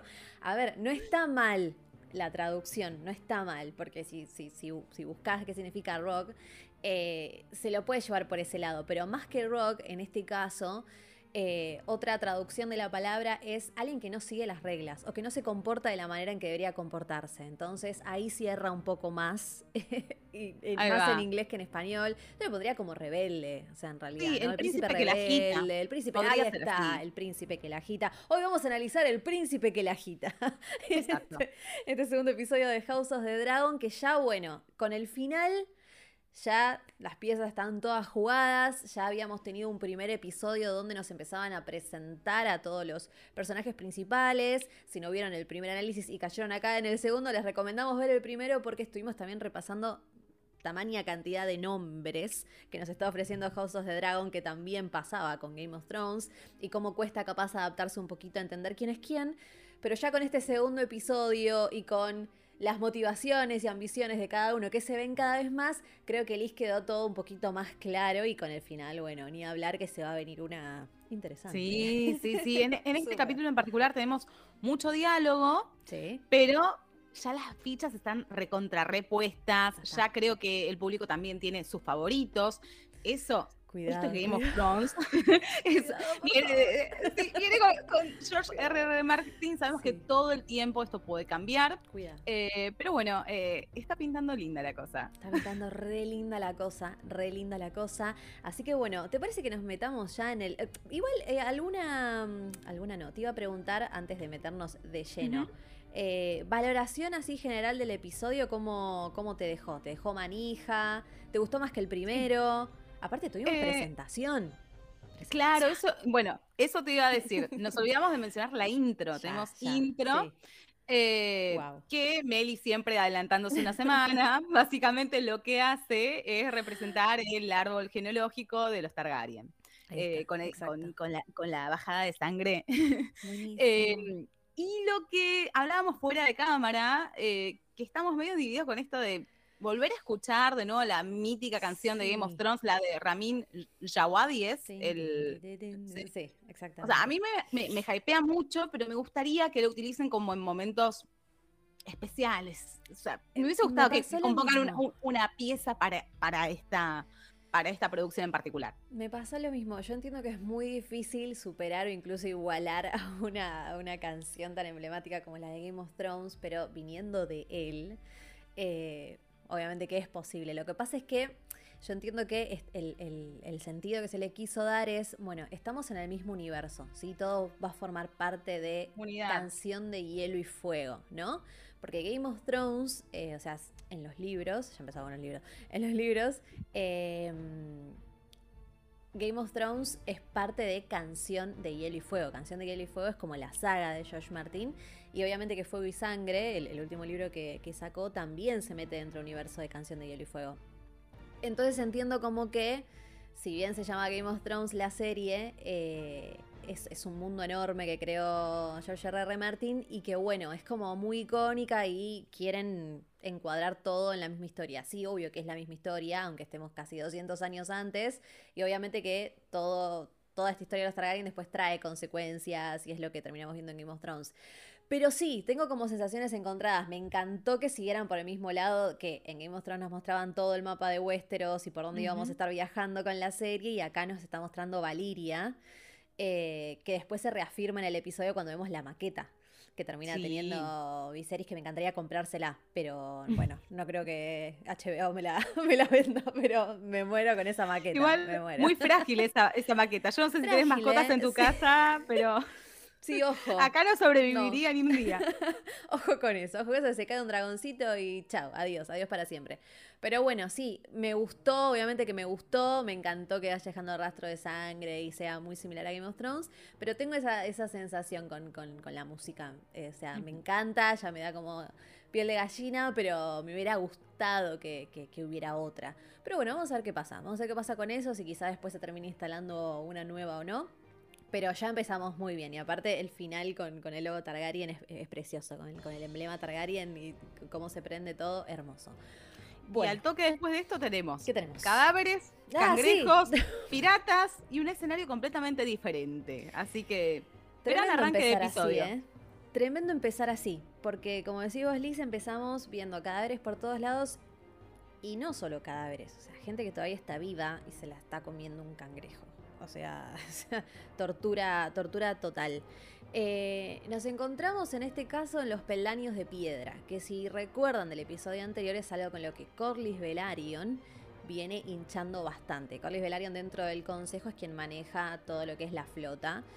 Que los Targaryen tienen gracias a los Velaryon también. O sea, son dos casas que están muy ligadas. Y dos casas que ya vienen en conflicto porque estamos viendo como a los Velaryon se les vino dejando de lado con Rhaenys hace mucho tiempo. Entonces ya como que viene todo medio mal entre estas dos familias. Recordemos que los, eh, los, los Velaryon son también de Valiria. Ellos, en vez de instalarse en Roca Dragón, que es el lugar de los Targaryens, o Dragonstone, se instalaron en Driftmark o Marca Deriva, si lo, eh, sí, Marca Deriva, si lo, si lo leen en español. Que también está muy cerca porque ellos pasan de esos a Westeros por el lado sur, digamos. Entonces se instalan en todas esas islitas que están muy cerca de King's Landing. Eh, entonces es una familia súper importante y Corlys al final, ya yéndonos al final, que después lo vamos a repasar, cuenta cómo ellos vienen de Valiria, pero ellos no tienen dragones. Entonces ahí está como, Claro. ellos no son del cielo, son del mar. Eso Es- lo que había leído por ahí, que eran Sí. como dos familias muy poderosas. Muy poderosos. Targaryen, como ya sabemos, gracias a los dragones, lograron controlar los cielos y los Velaryon los mares. Pero a este tipo le están derribando ya cuatro flotas. O sea, sí, Es un montón. y- y, o sea, tiene, tiene sus motivaciones para decirle, che, loco, o sea, Sí. hay que hacer algo acá. Hay que hacer algo acá, hay que hacer algo acá, exactamente. Y aparte ya en este, en los peldaños de piedra, eh, es fuerte, es fuerte porque ya estamos hablando de piratas, de personas que se- o secuestran barcos o matan eh, marineros o los dejan ahí para que se los coman los cangrejos, que bueno, es un horror. Y ahí va a entrar en juego como El primer villano en común podríamos decir que tienen los Targaryen, porque ya dijimos que House of the Dragon es lucha interna, pero acá sí se presenta como un enemigo externo que va a- por lo menos a unir a dos personas que vemos al final y que después ya vamos. eh, ya lo vieron todos, pero bueno, después ya lo vamos a, ya lo vamos a explicar mejor. Eh, entonces se presenta una nueva, una nueva amenaza y para hablar un poquito más de, de Corlys, en particular de Corlys Velaryon, a él lo llaman la serpiente marina. Desde muy chico ya fue marinero, se subió a un barco con toda la enorme flota que tienen los Velaryon. Y los Velaryon terminan siendo una familia muy influyente en Westeros y muy rica, porque precisamente gracias a esa flota centralizaban todo el comercio. Y aparte, esa ruta de los peldaños de piedra, que ahora vamos a ver el mapa, porque teníamos árbol Wow. genealógico y hoy tenemos mapita, eh, es una ruta muy importante directa de esos a Westeros. Porque recuerden que to- todo lo que, eh, lo que creó George R.R. Martin es similar a nuestro mundo, porque tenemos la- o sea, del lado de- de- de- del este, todo lo que es oriental, todo lo que es exótico. De hecho, hay un par de ciudades que tienen prácticamente nombres japoneses, chinos, que no, no vienen al caso, pero es como que está muy inspirado en nuestro propio mundo. Eh, entonces, claro, todas las especias, eh, todo lo que es comercio de, de cosas exóticas, ya sea comida, ropa, lo que sea, telas, lo que se puedan imaginar, es muy importante toda esa parte. Entonces, los Velaryon son una familia súper mega influyente con toda su flota y todo el comercio. Y acá les están cortando eso. Y aparte, les están haciendo bolsa a miles y miles de barcos. Entonces, Claro. obvio que Corlys tiene sentido que esté insistiendo. A él lo llaman la serpiente marina porque para que se den una idea estuvo por todos lados, o sea, por todos lados. Ahora vamos a poner el mapa, espero que esto salga bien, muy bien, salió bien. Este es el mapa, que es el mundo que creó eh, George R. R. Martin. ¿Se ve el cursor? No, ¿no? Mm, ahora no lo veo yo. Bueno, no importa, de igual se entiende. Del lado izquierdo está Westeros, así en vertical, del lado derecho esos, que miren lo que es, es enorme, súper enorme. Em, creo que de alguna manera puedo hacer que aparezca el cursor, pero bueno, ya en algún momento veré cómo, veré cómo se hace. Em, bueno, entonces, vieron que está esa separación que se le llama el mar angosto, lo nombran mucho, entre Westeros y esos. La serpiente marina estuvo por todos lados, se fue hasta arriba de todo, hasta casi el muro, estuvo por el sur, se fue a esos, visitó todas las ciudades habidas y por haber, las ciudades libres, que son las que también se mencionan en este episodio, que vamos a hablar. O sea, le dicen la serpiente marina porque es uno de los, o sea, es el marinero más experimentado de Westeros, sin duda. Entonces, es muy influyente él y es entendible su reclamo. Y quien, el- la única que lo respalda es nada más y nada menos que Renira, que sigue siendo la copera, como se le dice. Sí, está ahí sirviendo el vinito todavía, el vinito. pero tiene una razón de ser que esté ahí. Está escuchando Por supuesto, toda la estrategia por que se plantea en la mesa. Obvio, Viserys, ni, ni, ni lerdo ni perezoso, ¿se dice así? Eh, Sí, sí. la, la deja ahí como copera precisamente porque, si bien sabemos que su primera intención no es en realidad que ella sea la heredera, porque va a formar una nueva familia, por decirlo así, eh, quiere que esté metida en todos los asuntos del consejo, así que bueno, ya es un avance en esa época, ¿no? Por lo menos la dejaba estar ahí adentro. la dejaba estar ahí adentro. Eh, entonces obviamente escucha todo y tira esto de, pero, mm, padre, tenemos Tenemos dragones. o sea, ¿vos te acordás de ese pequeño detalle? Y bueno, nada, obviamente su, su opinión medio que se, se desestima, pero Corlys dice, ah, interesante, y la mandan a otro lado, obviamente, que ahora, que ahora vamos a contar. Sí. Otto Hightower le dice, Sí, sí, sí. nena, tengo, tengo una, Sí, sí. una mejor para vos. Vení, vamos, vamos a elegir. Vamos a elegir chicos. Vamos a elegir muchachos. sí, bueno, bueno, obvio que sí. eh, pero vieron cómo, viste qué, qué interesante que es Corlys como personaje también, porque él, o sea, no es como el resto que está sentadito ahí, que habla con mucha mucho respeto y con mucha, o sea, vehemencia, así, o sea, no, él agarra y se las canta, o sea, es como muy directo De con el rey. hecho, de hecho, también le llama la atención cuando le dice que esté sentado en la misma mesa que el rey, no significa No, que seas un par. Pará. Y ay, Bajá los humitos. ay. Bajá los humitos, amigo. No, es que ahí son todos muy calculadores y él es más de ir al frente. Si bien tiene su propia estrategia, porque le ofrece nada más y nada menos que a su hija, al rey, que bah, no podemos hablar de eso. eh, todos tienen su estrategia, pero él es más, viste, de ir al frente. Es como que, bueno, y aparte lo que se ganó la casa de Velaryon, al no tener dragones, también es como que se la ganó de, de otra forma y como trabajando mucho, peleando mucho por eso. Entonces es mucho más guerrero. Y por eso se va a llevar mejor con otro personaje que con Viserys, obviamente. Em, Por supuesto. Bueno, y también el tema que Rhaenyra le diga, che, tenemos dragones, mandanos a nosotros. Viserys no tiene dragones en este momento. Viserys no tiene un dragón. ¿Y por qué no tiene un dragón? Esa es una gran pregunta, porque en este episodio aparte se nombran varios dragones y acá ya también, se, todo se parece, todos se parecen, todos tienen nombres similares. Va Daenerys después en Game of Thrones y le pone como el hermano, como haces un quilombo también con los dragones.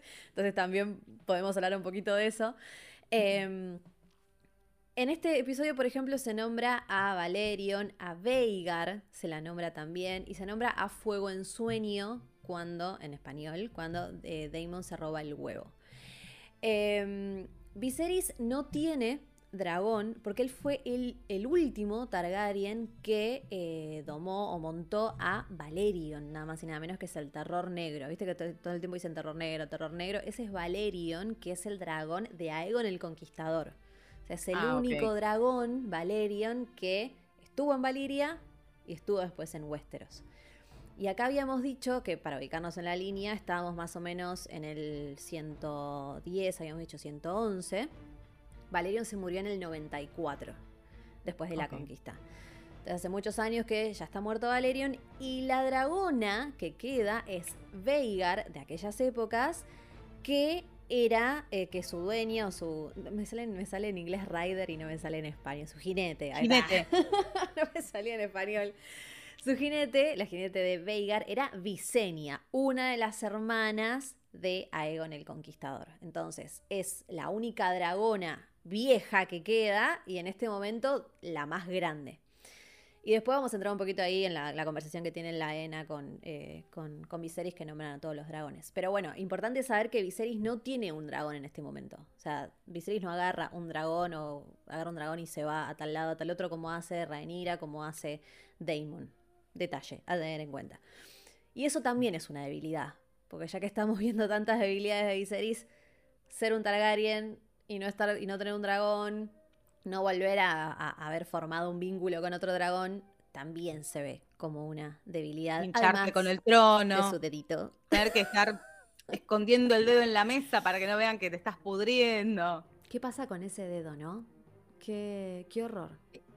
Qué. Y qué poético esto de, de que se lo curan con, con Con gusanos. gusanos. Qué poético. Qué poético lo de los gusanos.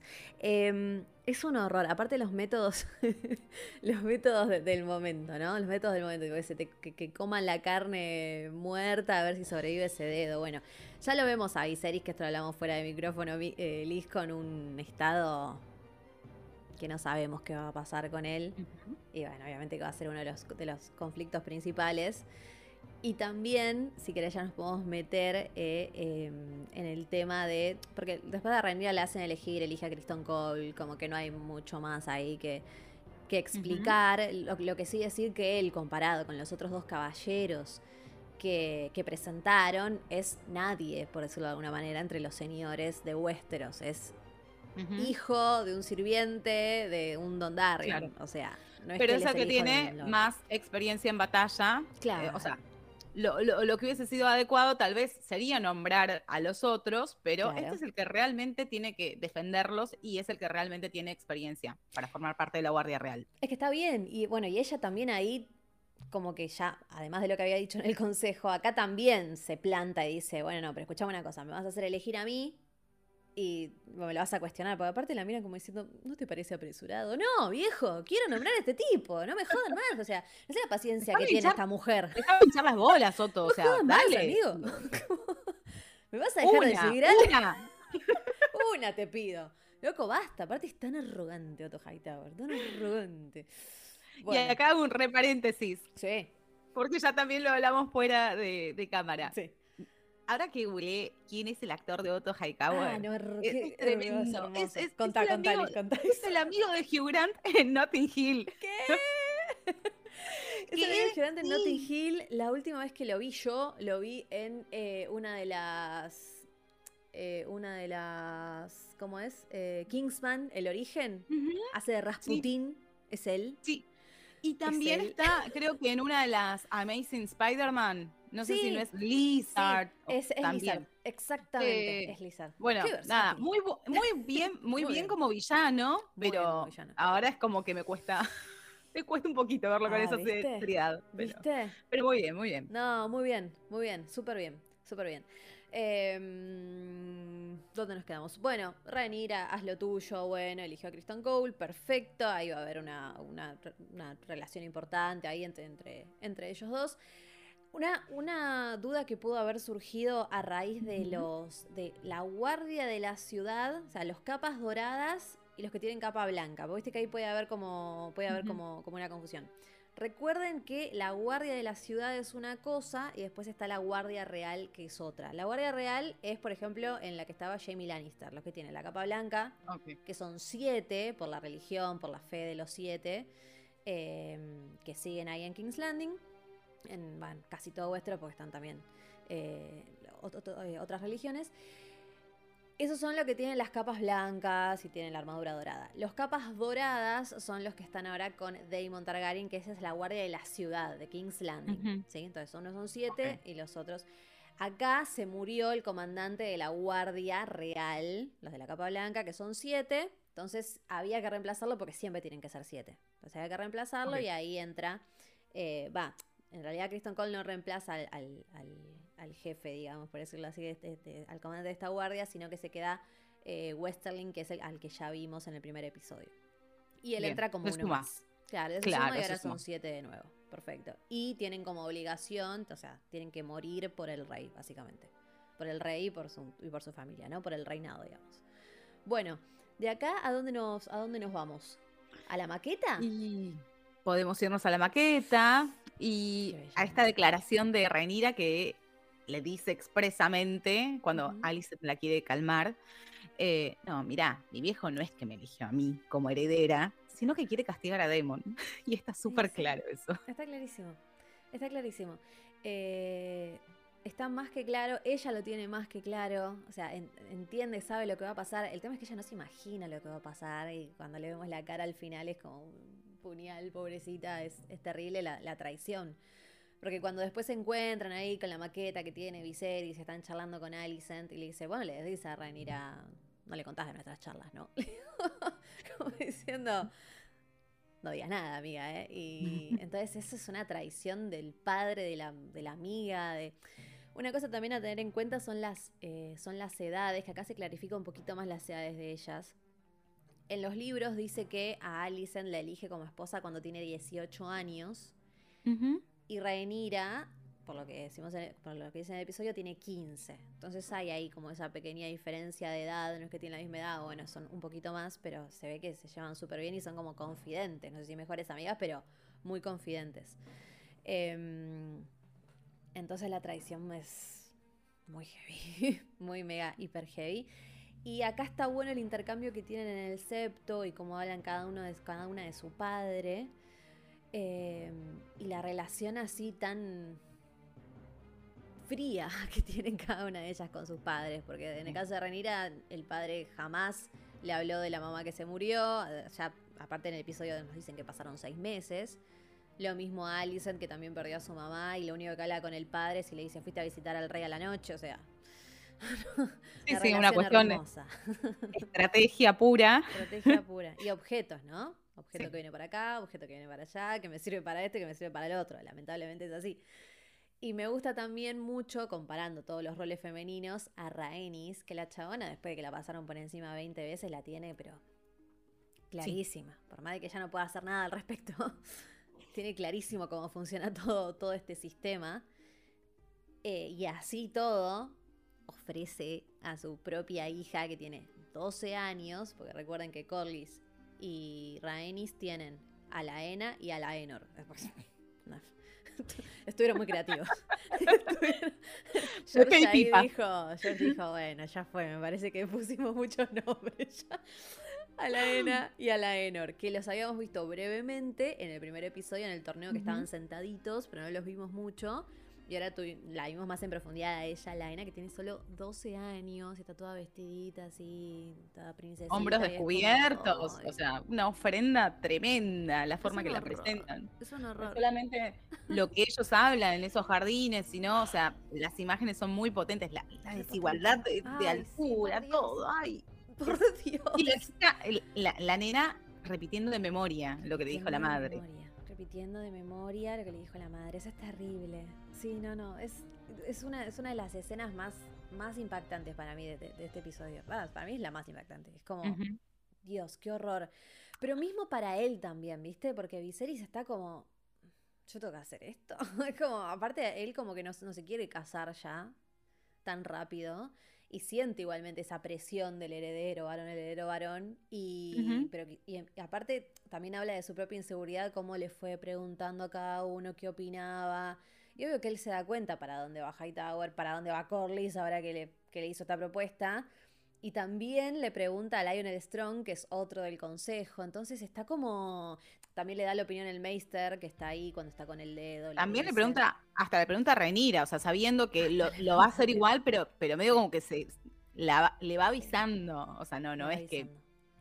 eh, Muy inseguro no, el es- rey. es- Muy inseguro el rey. Pero bueno, es- se lo ve también consciente de cómo cada uno va, va a tirar para su propio lado. Y Lionel Strong, o sea, nadie, nadie ahí, nadie ahí va a ser imparcial. Por más de que le dijo, sí, yo siempre, mi, mi opinión es imparcial, rey, no sé qué. No, no. Obviamente que todos tienen sus motivaciones y, y todos prefieren uno por sobre otro y así en esta hermosa historia. Pero él es como que está, que no sabe, que no sabe qué hacer. Y en los libros, eh, lo que. mm, Lo que se cuenta, porque quería aclarar algo que no dije en el primer episodio sobre Fuego y Sangre. Fuego y Sangre no es un libro como, eh, como la saga de Canción de Hielo y Fuego. En, en Fuego y Sangre no hay prácticamente diálogos, porque es como un libro de historia. O sea, hay algunos diálogos, pero que son como representados por eh, testigos que estuvieron viendo tal cosa. Pero acá, o sea, eh, Fuego y Sangre está escrito eh, supuestamente por un eh, archimeister de la ciudadela que le llegaron, le llegó toda esta información. Es un libro de historia, es como leer un libro de historia.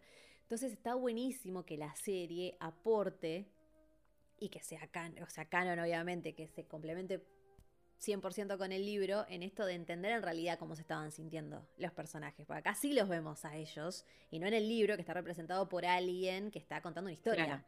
Entonces se complementan muy bien y la serie va a contar cosas que en el libro no están porque precisamente, o sea, nos va a contar desde la mirada de cada uno de los personajes. Entonces eso está buenísimo. Y también pasa viceversa, ¿no? Como en la serie no te pueden explicar cada detalle que hay en el libro. El libro complementa muy bien también con más detalles y más cosas para tener en cuenta a futuro. Y una de esas cosas, por ejemplo, eh, tiene que ver con Damon, tiene que ver con Collis, te aporta, te, te aporta un poco de su historia, que no sabemos, por ejemplo, si la de Collis la van a contar. Entonces, eh, está bueno, está muy bueno el, el- el complemento del libro. Y esto de las edades también. O sea, que tenía que tenía 18 en el libro, que acá capaz no se dijo. Entonces, nada, aportar, a- aportar esos datitos. Eh, ah, y lo del septo. Primero, el septo. Qué, qué lugar, aparte que te, que te remonta a, fue- a Sí. Fuego Verde y a, cómo voló por los aires. Y todo el esplendor, porque de nuevo, todo el esplendor de esta época de los Targaryen y el septo con muchísimas ahí, todas las velas. Y ahí aparece uno de los, de los dioses, de esta fe de los siete, que es la madre. Precisamente ahí le están prendiendo velas a la madre, eh, que es uno, de los dioses, ¿no? Pero claro, se la ve a Alicent totalmente metida en la religión y a Rhaenyra no.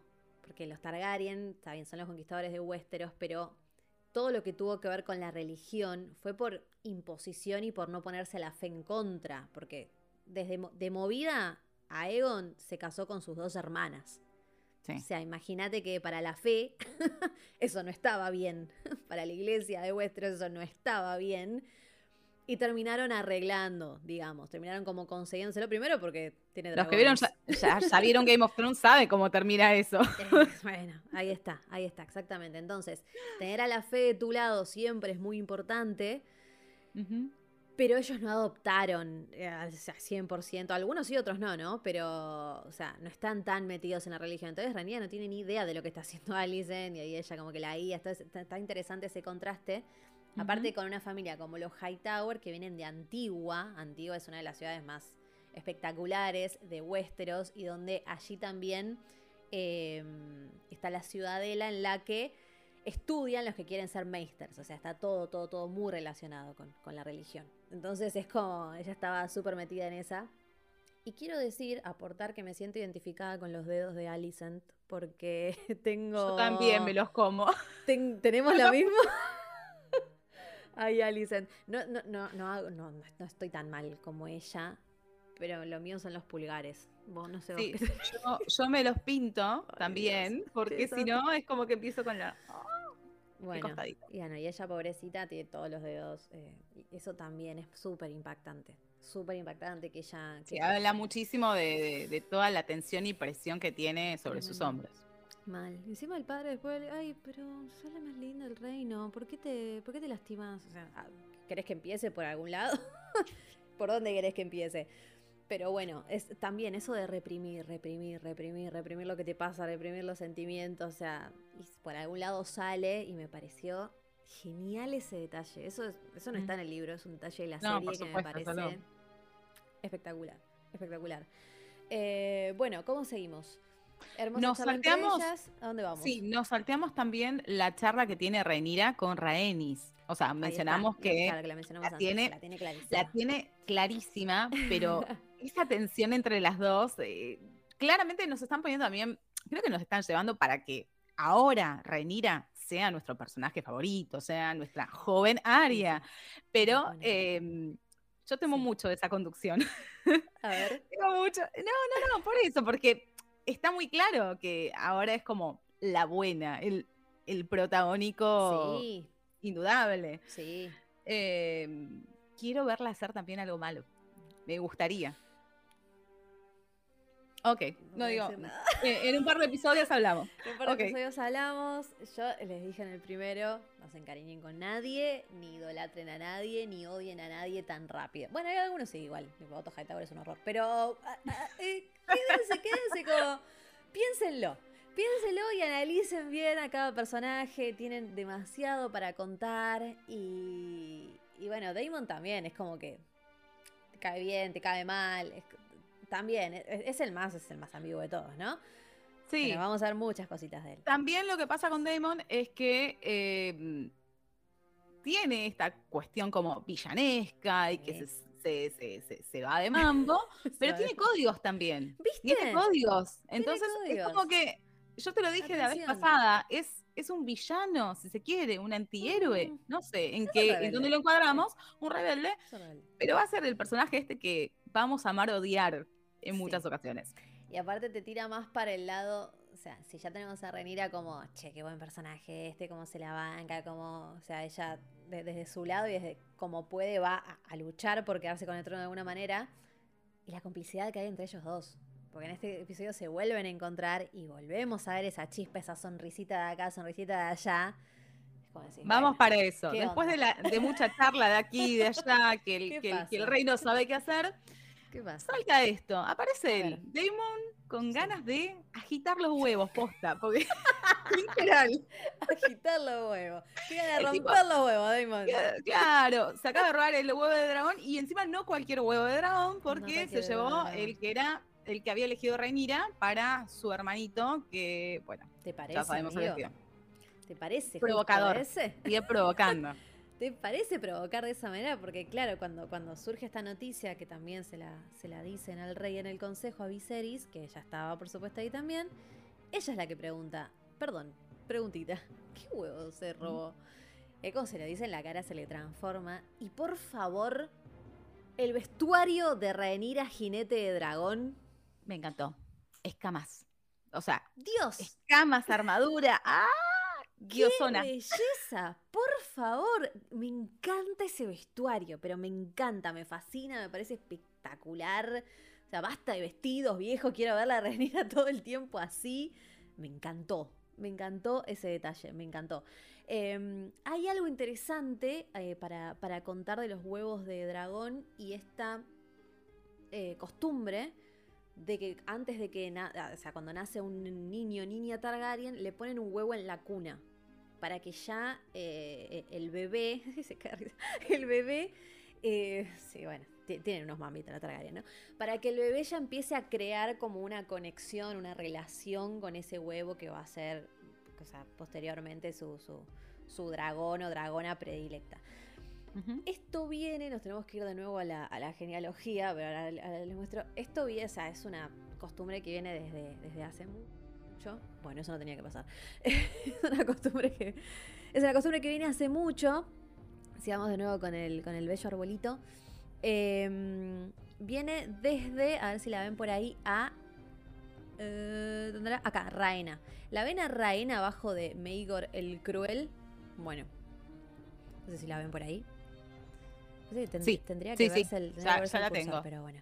Está Meigor el. Cruel eh, y Al lado Raena. de Aegon. Ahí está, sí, para variar, Aegon. Eh, Raina es una de las hijas de eh, Aenys y Alisa Velaryon, que Ae- eh, Aenys es uno de los hijos de Aegon el Conquistador. Entonces, de, Yaj- de Yajaeris, que es el, el- el rey que habíamos visto en el primer episodio, Yajaeris el, el conciliador o el viejo rey, se le, se le decía de varias maneras, es una hermana. Desde ella, o sea, ya estamos, nos salteamos dos generaciones hasta llegar a Viserys, ¿no? Tres generaciones. Hace tres generaciones que los Targaryen tienen esta costumbre que empezó ella, que empezó Raina poniéndole a sus hijas, a Erea y Ra- y Raela, em, los huevos de dragón. Entonces, nada, datito, datito a tener en cuenta de, de dónde Katzo salió que quieren ponerle huevos a los, bebés. ¿De, dónde, de dónde salió esto? Bueno, nada, es para crear como ese eh, Vínculo. Ese vínculo para que tengan con los dragones y bla, bla, bla. Cositas. Cositas por ahí. Bueno.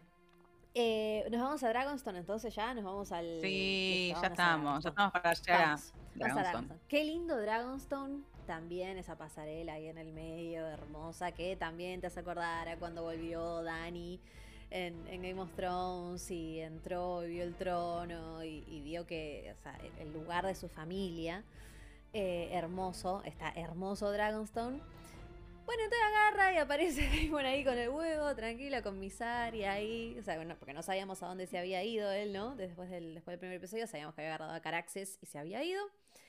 Eh, y se instaló ahí y encima se instaló con ella y con unos guardias ahí muy tranquilos, súper fiel a él. Meli, y aparte, no es, o sea, cualquier cosa que se haya instalado en Dragonstone, ¿no? No. Porque ese lugar tiene un significado. O sea, que, que haya decidido, sigue provocando también. Sigue provocando, sigue provocando porque primero no es suyo, porque, o sea, quien es príncipe o princesa, en este caso Ujú. Renira, es princesa o príncipe de, de Dragonstone, o sea, es de Ujú. Renira, que ella se lo dice también.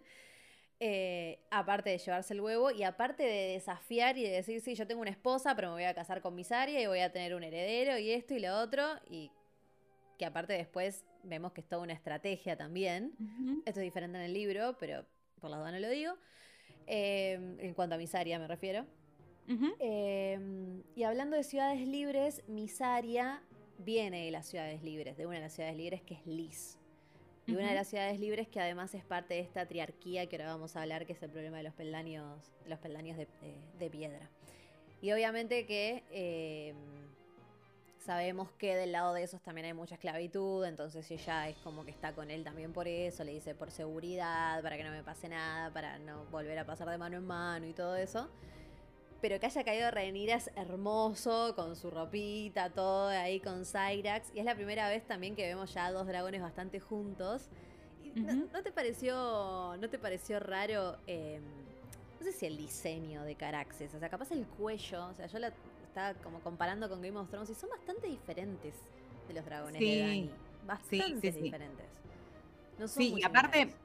Tienen, tienen otros colores, Eso sí o está sea, bueno. otro diseño. Sí. Eh, yo todavía no los ubico bien, o sea, estoy Ah, recién aprendiéndome los, los humanos, ya voy a llegar a aprenderme los dragones, me parece como mucha, mucha información. Es mucha eh, información, lo es. Pero, pero Sí. visualmente están buenísimos. sí. Y aparte dijeron que iban a aparecer como una escena de dragones diferentes en esta temporada, ¿no es cierto? ¿O yo me estoy equivocando? Ay, sí, lo que pasa es que hay muchos dragones en esta época.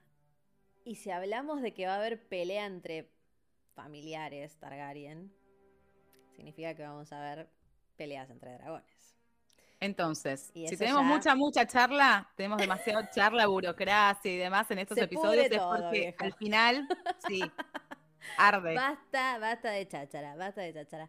Sí, em, son, son como con cuello más largo. Una de las cosas que dijo George Martin y que habló con los creadores, que él recuerden que está súper involucrado en esto, puso como algunas condiciones en realidad, por decirlo de alguna manera, porque en realidad eh, el, el guionista es muy fanático de su saga. Bueno, también lo eran los de Game of Thrones y pasó lo que pasó, pero este vamos a confiar. Eh, es súper fanático, entonces también, ¿viste? la- como la pregunta que le hizo a, a, a Basie y, y- y- ¿Cómo se llamaban? Waze y Benioff, ¿no? Waze Sí, y Benioff. ya, ya los había borrado del sistema. D&D, ahí está. Los D&D que le dijeron, bueno, ¿quién es, eh, quién, claro, ¿quién es la madre de Jon Snow? Y le contestaron bien. Bueno, para, para House of the Dragon dijo, miren, tiene que estar Yehaeris, que estuvo en el primer episodio, perfecto, muy bien. Y los dragones se tienen que diferenciar y tienen que tener colorcitos, señores, dijo. Tiene que tener colorcitos los dragones. Y pero y sí, sí, porque me acuerdo que los, los, los tres dragones de Dani, uno los diferenciaba, pero ahí más o menos, porque Casi tampoco no, tenían ¿eh? unos super colores. Por ejemplo, Rhaegal tendría que haber sido verde, verde, si estuviera ahora en. House of the Dragon, o sea, tendría un color verde, por ejemplo. Y acá sí, o sea, Caraxes es súper rojo y Cyrax es amarillo. Entonces, bueno, ahí más o menos vamos. Em, también diferenciar entre si son. eh, pues, esto no tiene. O sea, esto ya es una enfermedad, pero si son, si son macho o hembra, también es como interesante. Es un montón. No, Cyrax no es los vi, no les levanté la no les cola. no la- Cyrax de Renira es hembra, ¿sí? Ok. Y Caraxes. eh, y Caraxes. ¿De Daemon? eh, de Daemon, sí, pero es, es varoncito. Caraxes Ok, es ok. varoncito. Muy bien, tenemos una hembra y, y un macho. Pero sí, va a ser importante diferenciarlos y lo está haciendo muy bien la serie porque, eh, o sea, enfoquémonos en los colores. Eh, las caras son extrañas también, pero, pero bueno, qué sé yo. Es como que también tengo eh, sentimientos encontrados con el diseño de los dragones, pero me parece que mientras uno los pueda diferenciar, vamos a estar bien. Y es muy raro el grito también, el rugido, no sé cómo decirle un dragón, eh, de Caraxes, ¿no? Es como agudo, es como una cosita Sí, aguda, sí. así como, "Ii", no sé qué hace. Out of context. Eh, entonces, bueno, nada, los vamos a diferenciar de, de- de alguna manera. Hasta ahora vimos dos y ya se, nombra, ya se nombró a Veigar. Y la Ena dijo que anda por ahí, así que en algún momento la vamos a ver a ella también, que es hembra también. Bueno, esto se resuelve igual charlando. ¿Qué haces, tío? ¿Todo bien? ¿Me puedes devolver el huevo que estás rompiendo mucho, mucho las bolas últimamente? O sea, ¿qué querés? ¿Qué es lo que querés? Y se resuelve todo diplomáticamente y me encanta como queda pintado aquel Otto ahí atrás. Pintadísimo. Yo lo que me pregunto es, ¿qué quería hacer Otto Hightower ahí? ¿Qué era lo que... Tipo, tiene un que lo, que, dragón. lo, que, lo que pensaba que podía hacer. ¿Qué es Ojo, que- mencionamos, mencionamos a Otto y también está buenísimo el encuentro que tiene Sí. Damon con el de la guardia, no me acuerdo ahora el nombre. Sí, Eh, Kristen Cole. claro, que medio que los boludea y le dice, ojo que yo a vos te vencí, ¿eh? ¿Cómo no te vas a acordar de mi amiguito? ¿Cómo que no te acuerdas de encima? Te lo quiere ningunear a aquel y le digo, amigo, yo te tiré. Digo, Pará, ¿de qué me estás hablando? Sí, una linda ninguneada le pegó ahí a Damon, ¿eh? Le bajó un poco como...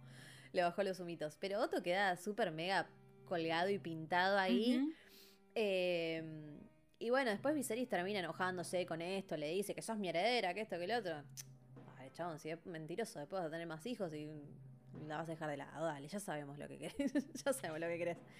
Ya vimos bueno. el avance, ya sabemos lo Ya que Ya pasa. está, no jodas, claro, ya está. Eh, después, después fue lindo volver al, al- a la sala que da como con vista al mar, el, tipo, el, el departamento ahí con vista al mar que tienen en Dragonstone, eh, que no tenemos la mesa con, con No. todo el mapa, todavía esa mesa hermosa con todo el mapa de, con el mapa de Westeros. Eh, pero fue lindo volver ahí y ver cómo estaba todo decorado diferente, con dragones en las paredes. Muy lindo, muy lindo eso también. Y bueno, esto que ya nombramos de Misaria, que estaba como medio, medio un plan de Damon, porque ella dijo: Ah, nos vamos a casar. Ah, voy a tener un hijo. ¿Cuándo? ¿Cuándo estaría, ¿Cuándo estaría pasando esto? Así que bueno. Nada, Damon como que sigue queriendo llamar la atención, que sigue queriendo llamar la atención. Pero él quiere a su familia. Y se nota, con Rhaenyra se recontra nota, y cuando habla con Corlys al final también. Porque Corlys está así, verborrágico, verborrágico, empieza como, como a, a criticar a Viserys y le dice, para, el que habla mal de mi hermano soy yo. La segunda ¿Qué vez que lo pone en lugar en el episodio a Corlys. O sea, primero le dijeron no, Tranquilo, amigo. lo de la mesa y ahora le dicen como, Pará, yo puedo hablar mal, pero vos no. pará, amiguito. Va- vamos a calmarnos. Sí, sí, sí, va- va- vamos a calmarnos. Bueno, Tremendo. bien. Y ahora sí, sí que nos podemos meter más, porque también volvemos, o sea, el episodio cierra con eso. Sí, en la revelación más soap opera de todo el episodio, como me voy a casar, pero, Pero- chan chan chan chan chan chan chan. Ya igual que estuviera Alicent ahí en el consejo, era como, sí, nunca está ahí. Nunca estás ahí. ¿Qué onda? La cara de Renir, o sea, creo que hizo un muy buen trabajo la actriz, porque era entre incredulidad y dolor. Era como las dos cosas, o sea, no, no había furia en esa cara, había dolor, había como... Puñal, había un puñal, Puñal. en el pecho. Hablando de dagas, que, que ya hemos visto. puñal, puñal en el, el- el- en el corazón. Y también, a ver, sí, la Ena tiene 12, Ryzen tiene 18, tampoco que... Tampoco que subió mucho el, el- la vara el amigo, ¿viste? Medio que no, Bueno, no le ahí, ahí- ahí hay dos cuestiones. Eh, yo creo que también tiene que ver, esto lo estuvimos hablando por fuera del episodio, que hay que ver cuánto tiempo se ve Viserys. ¿Se, se- Sí. se- se ve que se la puede aguantar dos años? ¿Eh? Hasta ver si puede tener un nuevo hijo, un nuevo heredero. Y bueno, Eh, para eso también lo estaban apurando, ¿no? Porque. En, los- en los li- en el libro eh, no se especifica tampoco de lo que padece Viserys. No es que te dicen es tal y tal y tal cosa.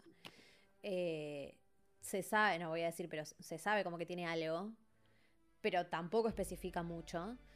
Eh, y acá ya lo vemos con el dedo y lo vimos con esa herida en la espalda, que mucha gente estuvo diciendo que la herida en la espalda, en la espalda le hacía acordar a la Soria gris, como se decía en, Mm. en- en- La que tenía... mm, Llora. Ay, llora. Mormont. Sí, exactamente. Que era como que se iba expandiendo. No sé si es eso. O sea, yo entiendo que, que por la pussy es horrible que se vio en el primer episodio, que era parecido a cuando lo cura Sam a Llora. Que es, que es una rara que sale pussy, qué sé yo. La verdad no sé. Puede ser, pero me parece que es más que el trono te corta y te infecta. O sea, es metal. No, no, o sea, se oxida o lo que sea y te infectas. Y no, no hay mucho que hacer en esa época con las infecciones. Entonces, y, a- y lo que ya hablamos en el primer capítulo, que es que si el trono te corta es un mal presagio. Y bueno, sí, obviamente, como que no sos digno de estar en el, en el trono, no deberías estar ahí o no es el lugar que, que, que te cabe a vos. Así y si que, bueno, encima tomás decisiones de mierda, bueno, ya sabemos cuál es el resultado. encima- claro, porque esto ya deja a los Velaryon a los Targaryen ya completo, por lo menos desde el lado de Viserys, porque después vemos que habla con Daemon, Ujú. lo deja como diciendo, bueno, está bien, ¿cuántas veces me vas a ningunear? La ninguneaste a, a Rhaenys dos veces, ahora me ninguneas a mi hija. Bueno, amigo, hasta acá llegó, hasta acá llegó mi amor. Y busca un nuevo aliado en Daemon. Bueno, y acá empiezan a hablar, eh, eh, Velaryon cuenta su historia, que ya más o menos la, la- va, su historia, la historia de su familia, ¿no? Ya más o menos la contamos. Así que nos podemos ubicar en el mapa en cuál es el bardo que está pasando en los peldaños de piedra. Eh, bueno, la genealogía ya estamos bien. Ya nos habíamos ubicado en este mapa, nos vamos a ir, digamos, a este espacio, por decirlo así, entre Westeros y Esos al sur. Eh, y ellos hablan, para, primero les podemos mostrar. Eh, por un lado, Don, esto es Don, de, de la Biblia hermosa de eh, El mundo de hielo y fuego, que, es, Ujú. que es precioso. Ahí eh, ven los castillitos ahí eh, dibujados, Lanza del Sol, que es donde están los que, eh, eh, los que gobiernan Dorn, digamos. Recordemos que Dorn es, en este momento, no es uno de los reinos de Westeros, no pudo ser conquistado por Aegon el Conquistador. Aegon, de hecho, pierde a una de sus hermanas, a Rhaenyra, la... ¿Rhaenyra? No, chicos, ya tengo un quilombo con los nombres. A una de sus hermanas la, pi- la pierde en una pelea en Dorn. O sea, ya de por sí es, ya habíamos hablado de que es una de las regiones más difíciles de conquistar. Ni siquiera Aegon el Conquistador pudo, ni con dragones pudo. O sea, hasta, o sea, hasta ahí estamos. Em, entonces, no es parte, no es parte de la, de, la conquista de mm, Rhaenys, era, perdón, Rhaenys, ahí está, la hermana de Aegon. No es parte entonces del territorio y del, del lado derecho de Dorn es que nos ubicamos en los eh, peldaños de piedra, que son estos que están acá. Entonces, Stepstones. Stepstones, exactamente. Estos son los peldaños de piedra y se los, em, se los llama así porque pasaron a ser como, sí, o sea, peldaño nosotros no lo usamos, no sería como escalón de piedra para, para argentinizarlo. Los, em, los peldaños de, de- de piedra terminaron siendo islas ahí en el mar angosto, al este de Dorn y las tierras de, de la tormenta, que es donde están los Baratheon, para que se, para que se den una idea, y son refugios de piratas. Este es el problema que están teniendo. Em, si nos vamos muy, muy, muy atrás, We- o sea, Westeros es como muy similar a nuestro, a nuestro mundo, de nuevo, lo de George Martin. Del lado derecho, lo que, es- lo que en nuestro mundo sería los europeos. El mundo viejo. Se desarrollaron antes, por eso de alguna manera Ujú. estaban más avanzados que nosotros en América y nos vinieron a conquistar. Bueno, acá los primeros hombres cruzan el mar angosto hacia Westeros y conquistan, y acá, acá, como si nosotros fuéramos Westeros, digamos, o América fuera Westeros, estaban los, eh, había gigantes, estaban los niños del bosque, que se nombra en Game of Thrones, entonces vienen a conquistarlos. Para, mm, eh, se dice que los hijos del bosque, para intentar que los invasores no llegaran más, usaron magia para hundir ese paso de tierra, porque esto, para que se den una idea, no estaba así como islita, sino que era todo, era tierra. O sea, estaban unidos los continentes. Entonces los Bien. hijos del bosque vuelan esas tierras con magia para intentar que no vinieran más invasores a Westeros. Y por eso ahí quedaron todas islitas que parecen ahora, como se le dicen, como escaloncitos o peldaños, que unen, ahora ya no, pero unían a los dos continentes. Entonces, ese es el mapa, estamos ahí. Y el problema está en que se armó, que creo que lo mencionan, se armó una tríada de ciudades libres. Bien. Ese es uno de los grandes problemas que hay. Esta tríada de ciudades libres son tres ciudades de las nueve ciudades libres. Son nueve las ciudades libres. Y acá vamos a nombrar, que no hace falta nombrarlas a todas, pero está Bravos entre ellas, que la conocemos. Mm, A Bravos la conocemos. Sí, sí. Estas tres ciudades libres son Mir, Lis y Tyrosh. O Tyrosh, o, o- o como se diga. Estas tres ciudades se unieron en contra de otra ciudad que se llama Volantis. Que también la, la mencionaron varias veces en Game of Thrones, Volantis. Que acá está el mapita de las ciudades libres. Ahí están. Son Ah, va. nueve las ciudades libres. Bravos, Loras, ahí está Norvos, Cohor, Pentos, Tyrosh, Mir, Lis. eh, y a ver si puedo ir más abajo. ¿Dónde están? Acá estoy. Eh, ahí está, ahí está Volantis. Entonces, Tyrosh, Mir y Lis, que están allá a la izquierda, se unieron formando esta tríada para ir en contra de Volantis, que es la que está en rojo Bien. ahí abajo. Acá. Exactamente. Entonces, como ven, ahí están, o sea, en la parte izquierda de Tyrosh, ellos están muy cerca de los peldaños de piedra. eh, y a esto se lo llama las tierras de la disputa de este, de este lado de esos, porque siempre estaban como en conflicto. Ahora, una vez que Tyrosh, Mir y Liz derrotaron a Volantis, empezaron a mirar para el otro lado. Y acá está el problema, porque están en los peldaños de piedra haciendo quilombo, básicamente, haciendo un bardo, un bardo interesante. Y este es el problema que está teniendo Corlys con toda, con toda su flota. Y a quien vemos al final, que se me fue el nombre, que lo tenía por acá. A Don Cangrejo. Ahí está. hermoso, hermoso. Don claro. Cangrejo. Está Don Cangrejo que se llama Eh, Kragas. Drahar. Ahí está. El alimentador de cangrejos, le dicen también, ¿no? Eh, exactamente, sí, porque es como crab feeder, o sea, si lo pasamos al español, si queremos ser literales, sí, tipo, el alimenta, alimenta cangrejos. O Don Ujú. Cangrejo me parece hermoso, ya lo tenemos que adoptar a Don quedado Cangrejo. así. Eh, él es el que está comandando en este momento toda la, toda la flota, todo el ejército, por decirlo así, de esta tríada. Él es originario de Mir, una de estas tres ciudades libres. La Rosita. La Rosita, ahí está, de Mir. Él viene de Mir y eh, es como este nuevo villano, como decíamos, o por lo menos enemigo en común que va a tener Westeros, si es que Viserys dice hagamos algo, porque hasta ahora no le importó demasiado. Pero después de este final de episodio, donde ya vemos cómo Damon se va a unir a Corlys, y viendo lo que se viene, no sé si ya vieron o no eh, los avances de lo que va a ser el tercer episodio, vamos a tener ya fuego, vamos a tener sangre y vamos a tener lucha, ejército, flota, etcétera, etcétera. Así que mm, va a ser, va a estar interesante, vamos a ver esta, esta lucha. Pero bueno, para ubicarnos en el mapa es esto lo que está pasando, acá nos encontramos. Eh, y también el problema estratégico de Dorn, porque como les mostré, los peldaños de piedra están entre Dorn y estas tierras en disputa. Y Dorn no es parte de Westeros. Si esta gente de esos se llega a aliar con Dorn, quien, quien no Ya quiere la tenés- cosa, como quien no Sí, quiere la cosa, ahí ya tenés otro problema. Entonces, otra amenaza. tenés que estar atento a esto, Viserys. Amigo, tenés dragones. o sea, que vos no tengas uno no significa que te olvides del resto. Amigo, es muy fácil tener dragones. Igual, ya sabemos que a los dragones se los puede matar, ya lo hemos visto. Los Targaryen ya han perdido dragones, como les digo. Aegon perdió a su hermana y a su dragona. Eh, que era Meraxes, si no recuerdo mal. En Dorne, entonces. ¿Se pueden morir los dragones? Sí, se pueden morir los dragones.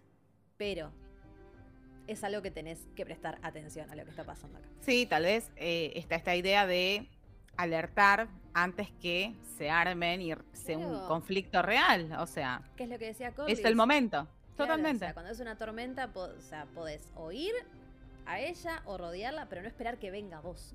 Esa es una gran frase que dijo Corlys en este episodio. como, Totalmente. hace algo, hace algo.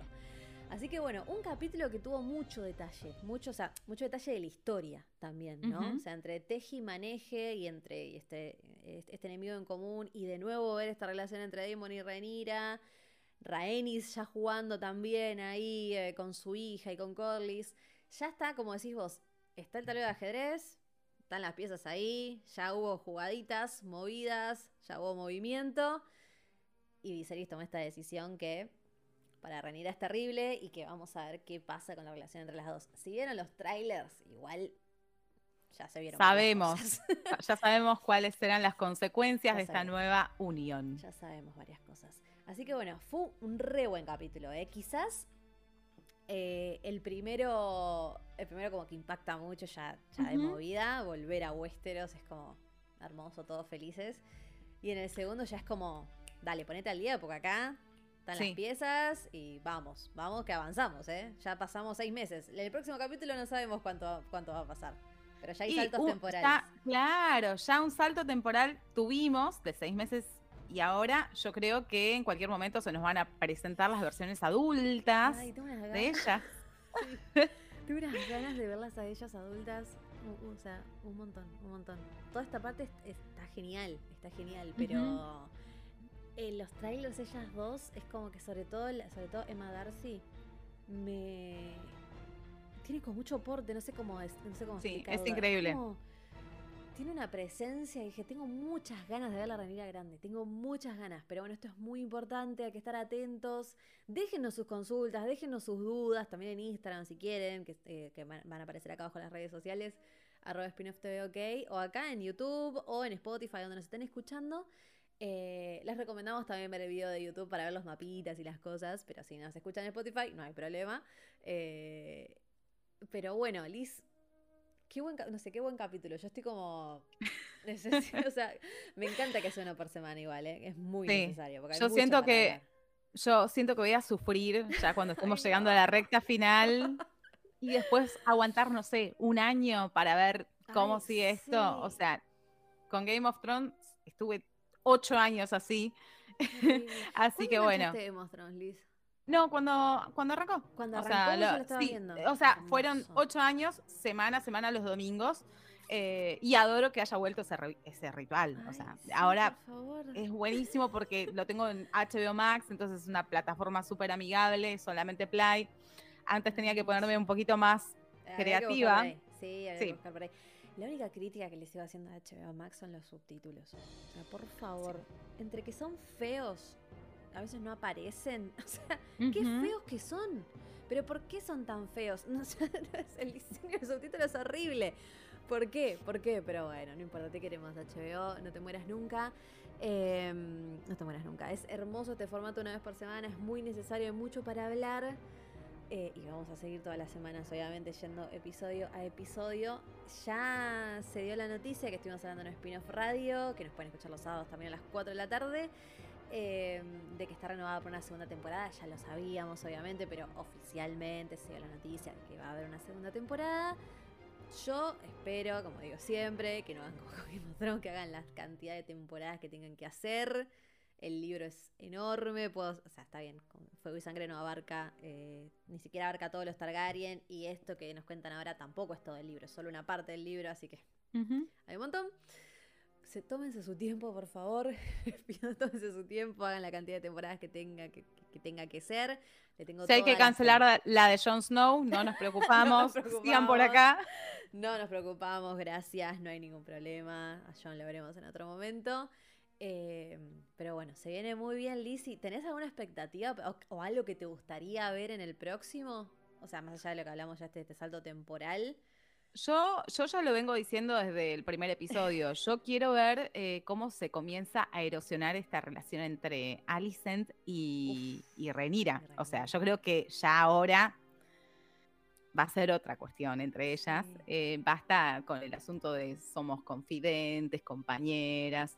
eh, y mm, va a ser algo que se va a sentir, aparte, porque Rhaenyra está muy sola. O sea, no, no, no, no hay nadie que la banque. Te puedo decir que hasta el que es más agradable con ella de todos es Demon.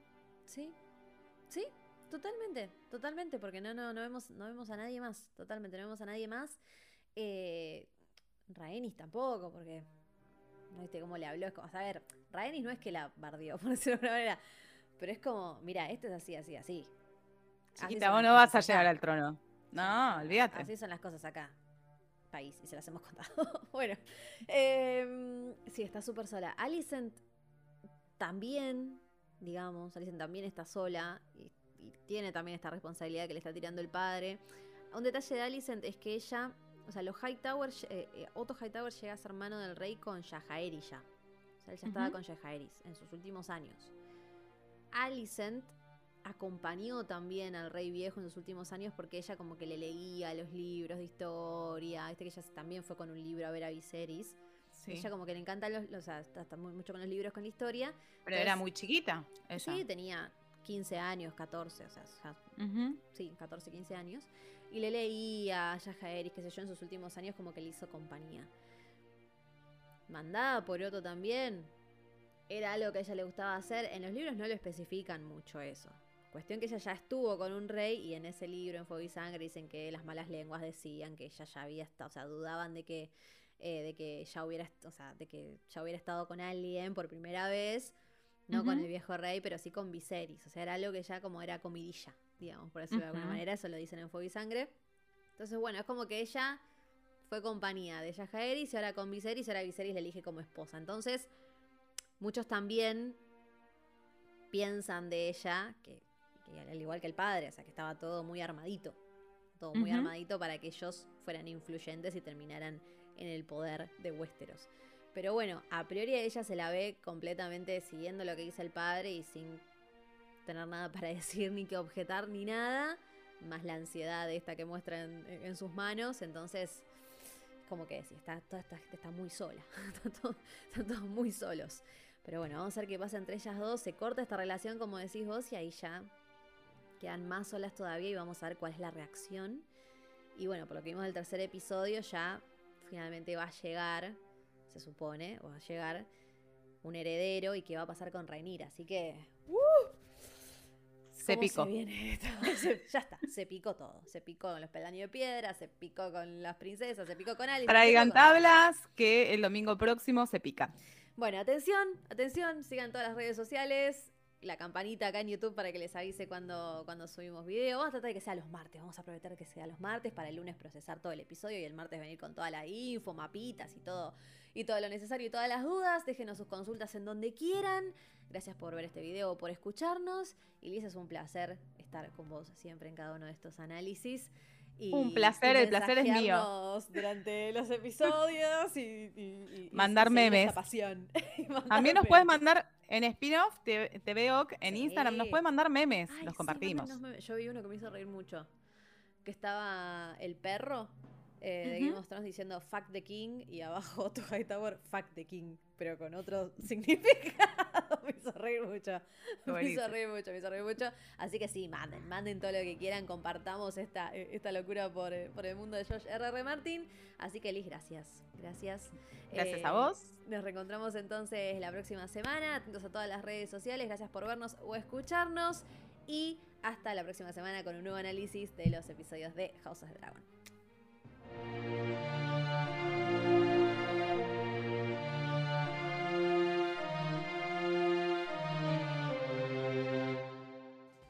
Para estar bien informado sobre la cultura pop y el entretenimiento, es clave tener una buena conexión a Internet. Claro Internet Wi-Fi para tu hogar. 50 megas por 999 pesos por mes.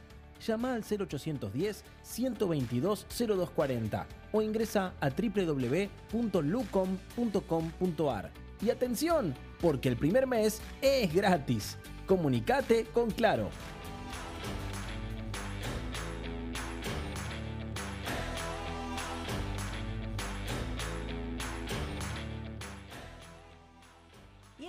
Significa que estamos llegando al final de Spin-off Radio. Lamentablemente se nos pasó muy rápido el programa, pero esperamos que lo hayan disfrutado tanto como nosotros. Hacerlo cada semana para acompañarlos con dos horas a pura cultura pop. Yo quiero saber si Naui disfrutó de estar en Spin-off Radio. Yo lo disfruté muchísimo. Ahí está. Sí, es mi, mi conexión a las noticias y a lo que viene para manejar mi ansiedad, ¿no? Muy bien. Así que me- ansiedad. Me encanta que sean tan inconscientes como para invitarme y dejarme estar acá al aire un ratito. Tenemos fin de Fórmula 1. Oh, sí, como para sumarle más cosas fin de semana. Vamos, para sumarnos cosas a fin de semana volvió la Fórmula 1 después de un mes que tuvo de receso, que para los fanáticos fue como una abstinencia Fuerte. importante, una abstinencia fuerte. Y ahí está. Tará, tará, tará. Hermoso himno. Dale. Así tendrán que empezar House the Dragons. Qué lindo cómo suena el autito, ¿no? Favor, lo bien que hicieron las cosas en la Fórmula 1 es algo que no puedo dejar de destacar.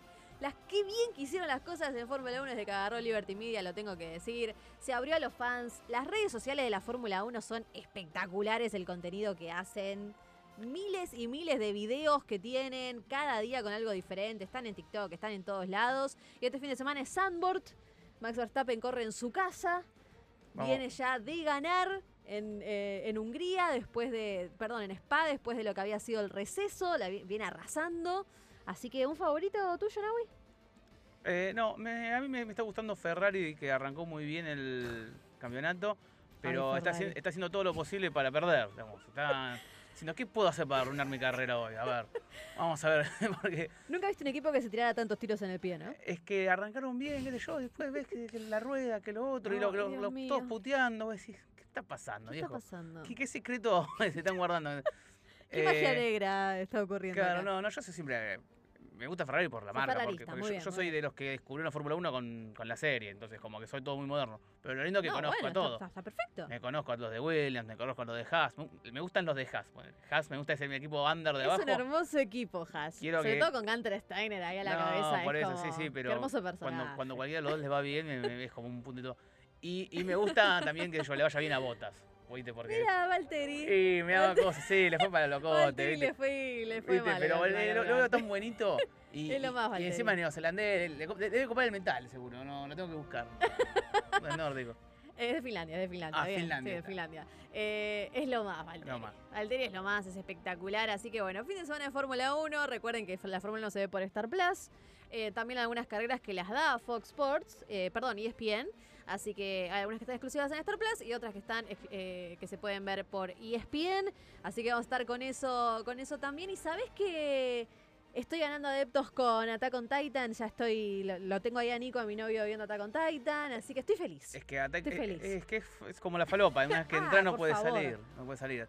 Cada Eh, vez que termina un capítulo me miraba como es que para mí es nivel Game of Thrones. Es nivel Game of Sí, sí, Thrones. yo lo, lo arranqué cuando recién salía Y dos años, dos años terribles que no salía la segunda temporada, no sabes lo que era. qué dolor. Porque no quería, no quería leer. No quería leer. Confirmado que termina en el 2023, ¿no?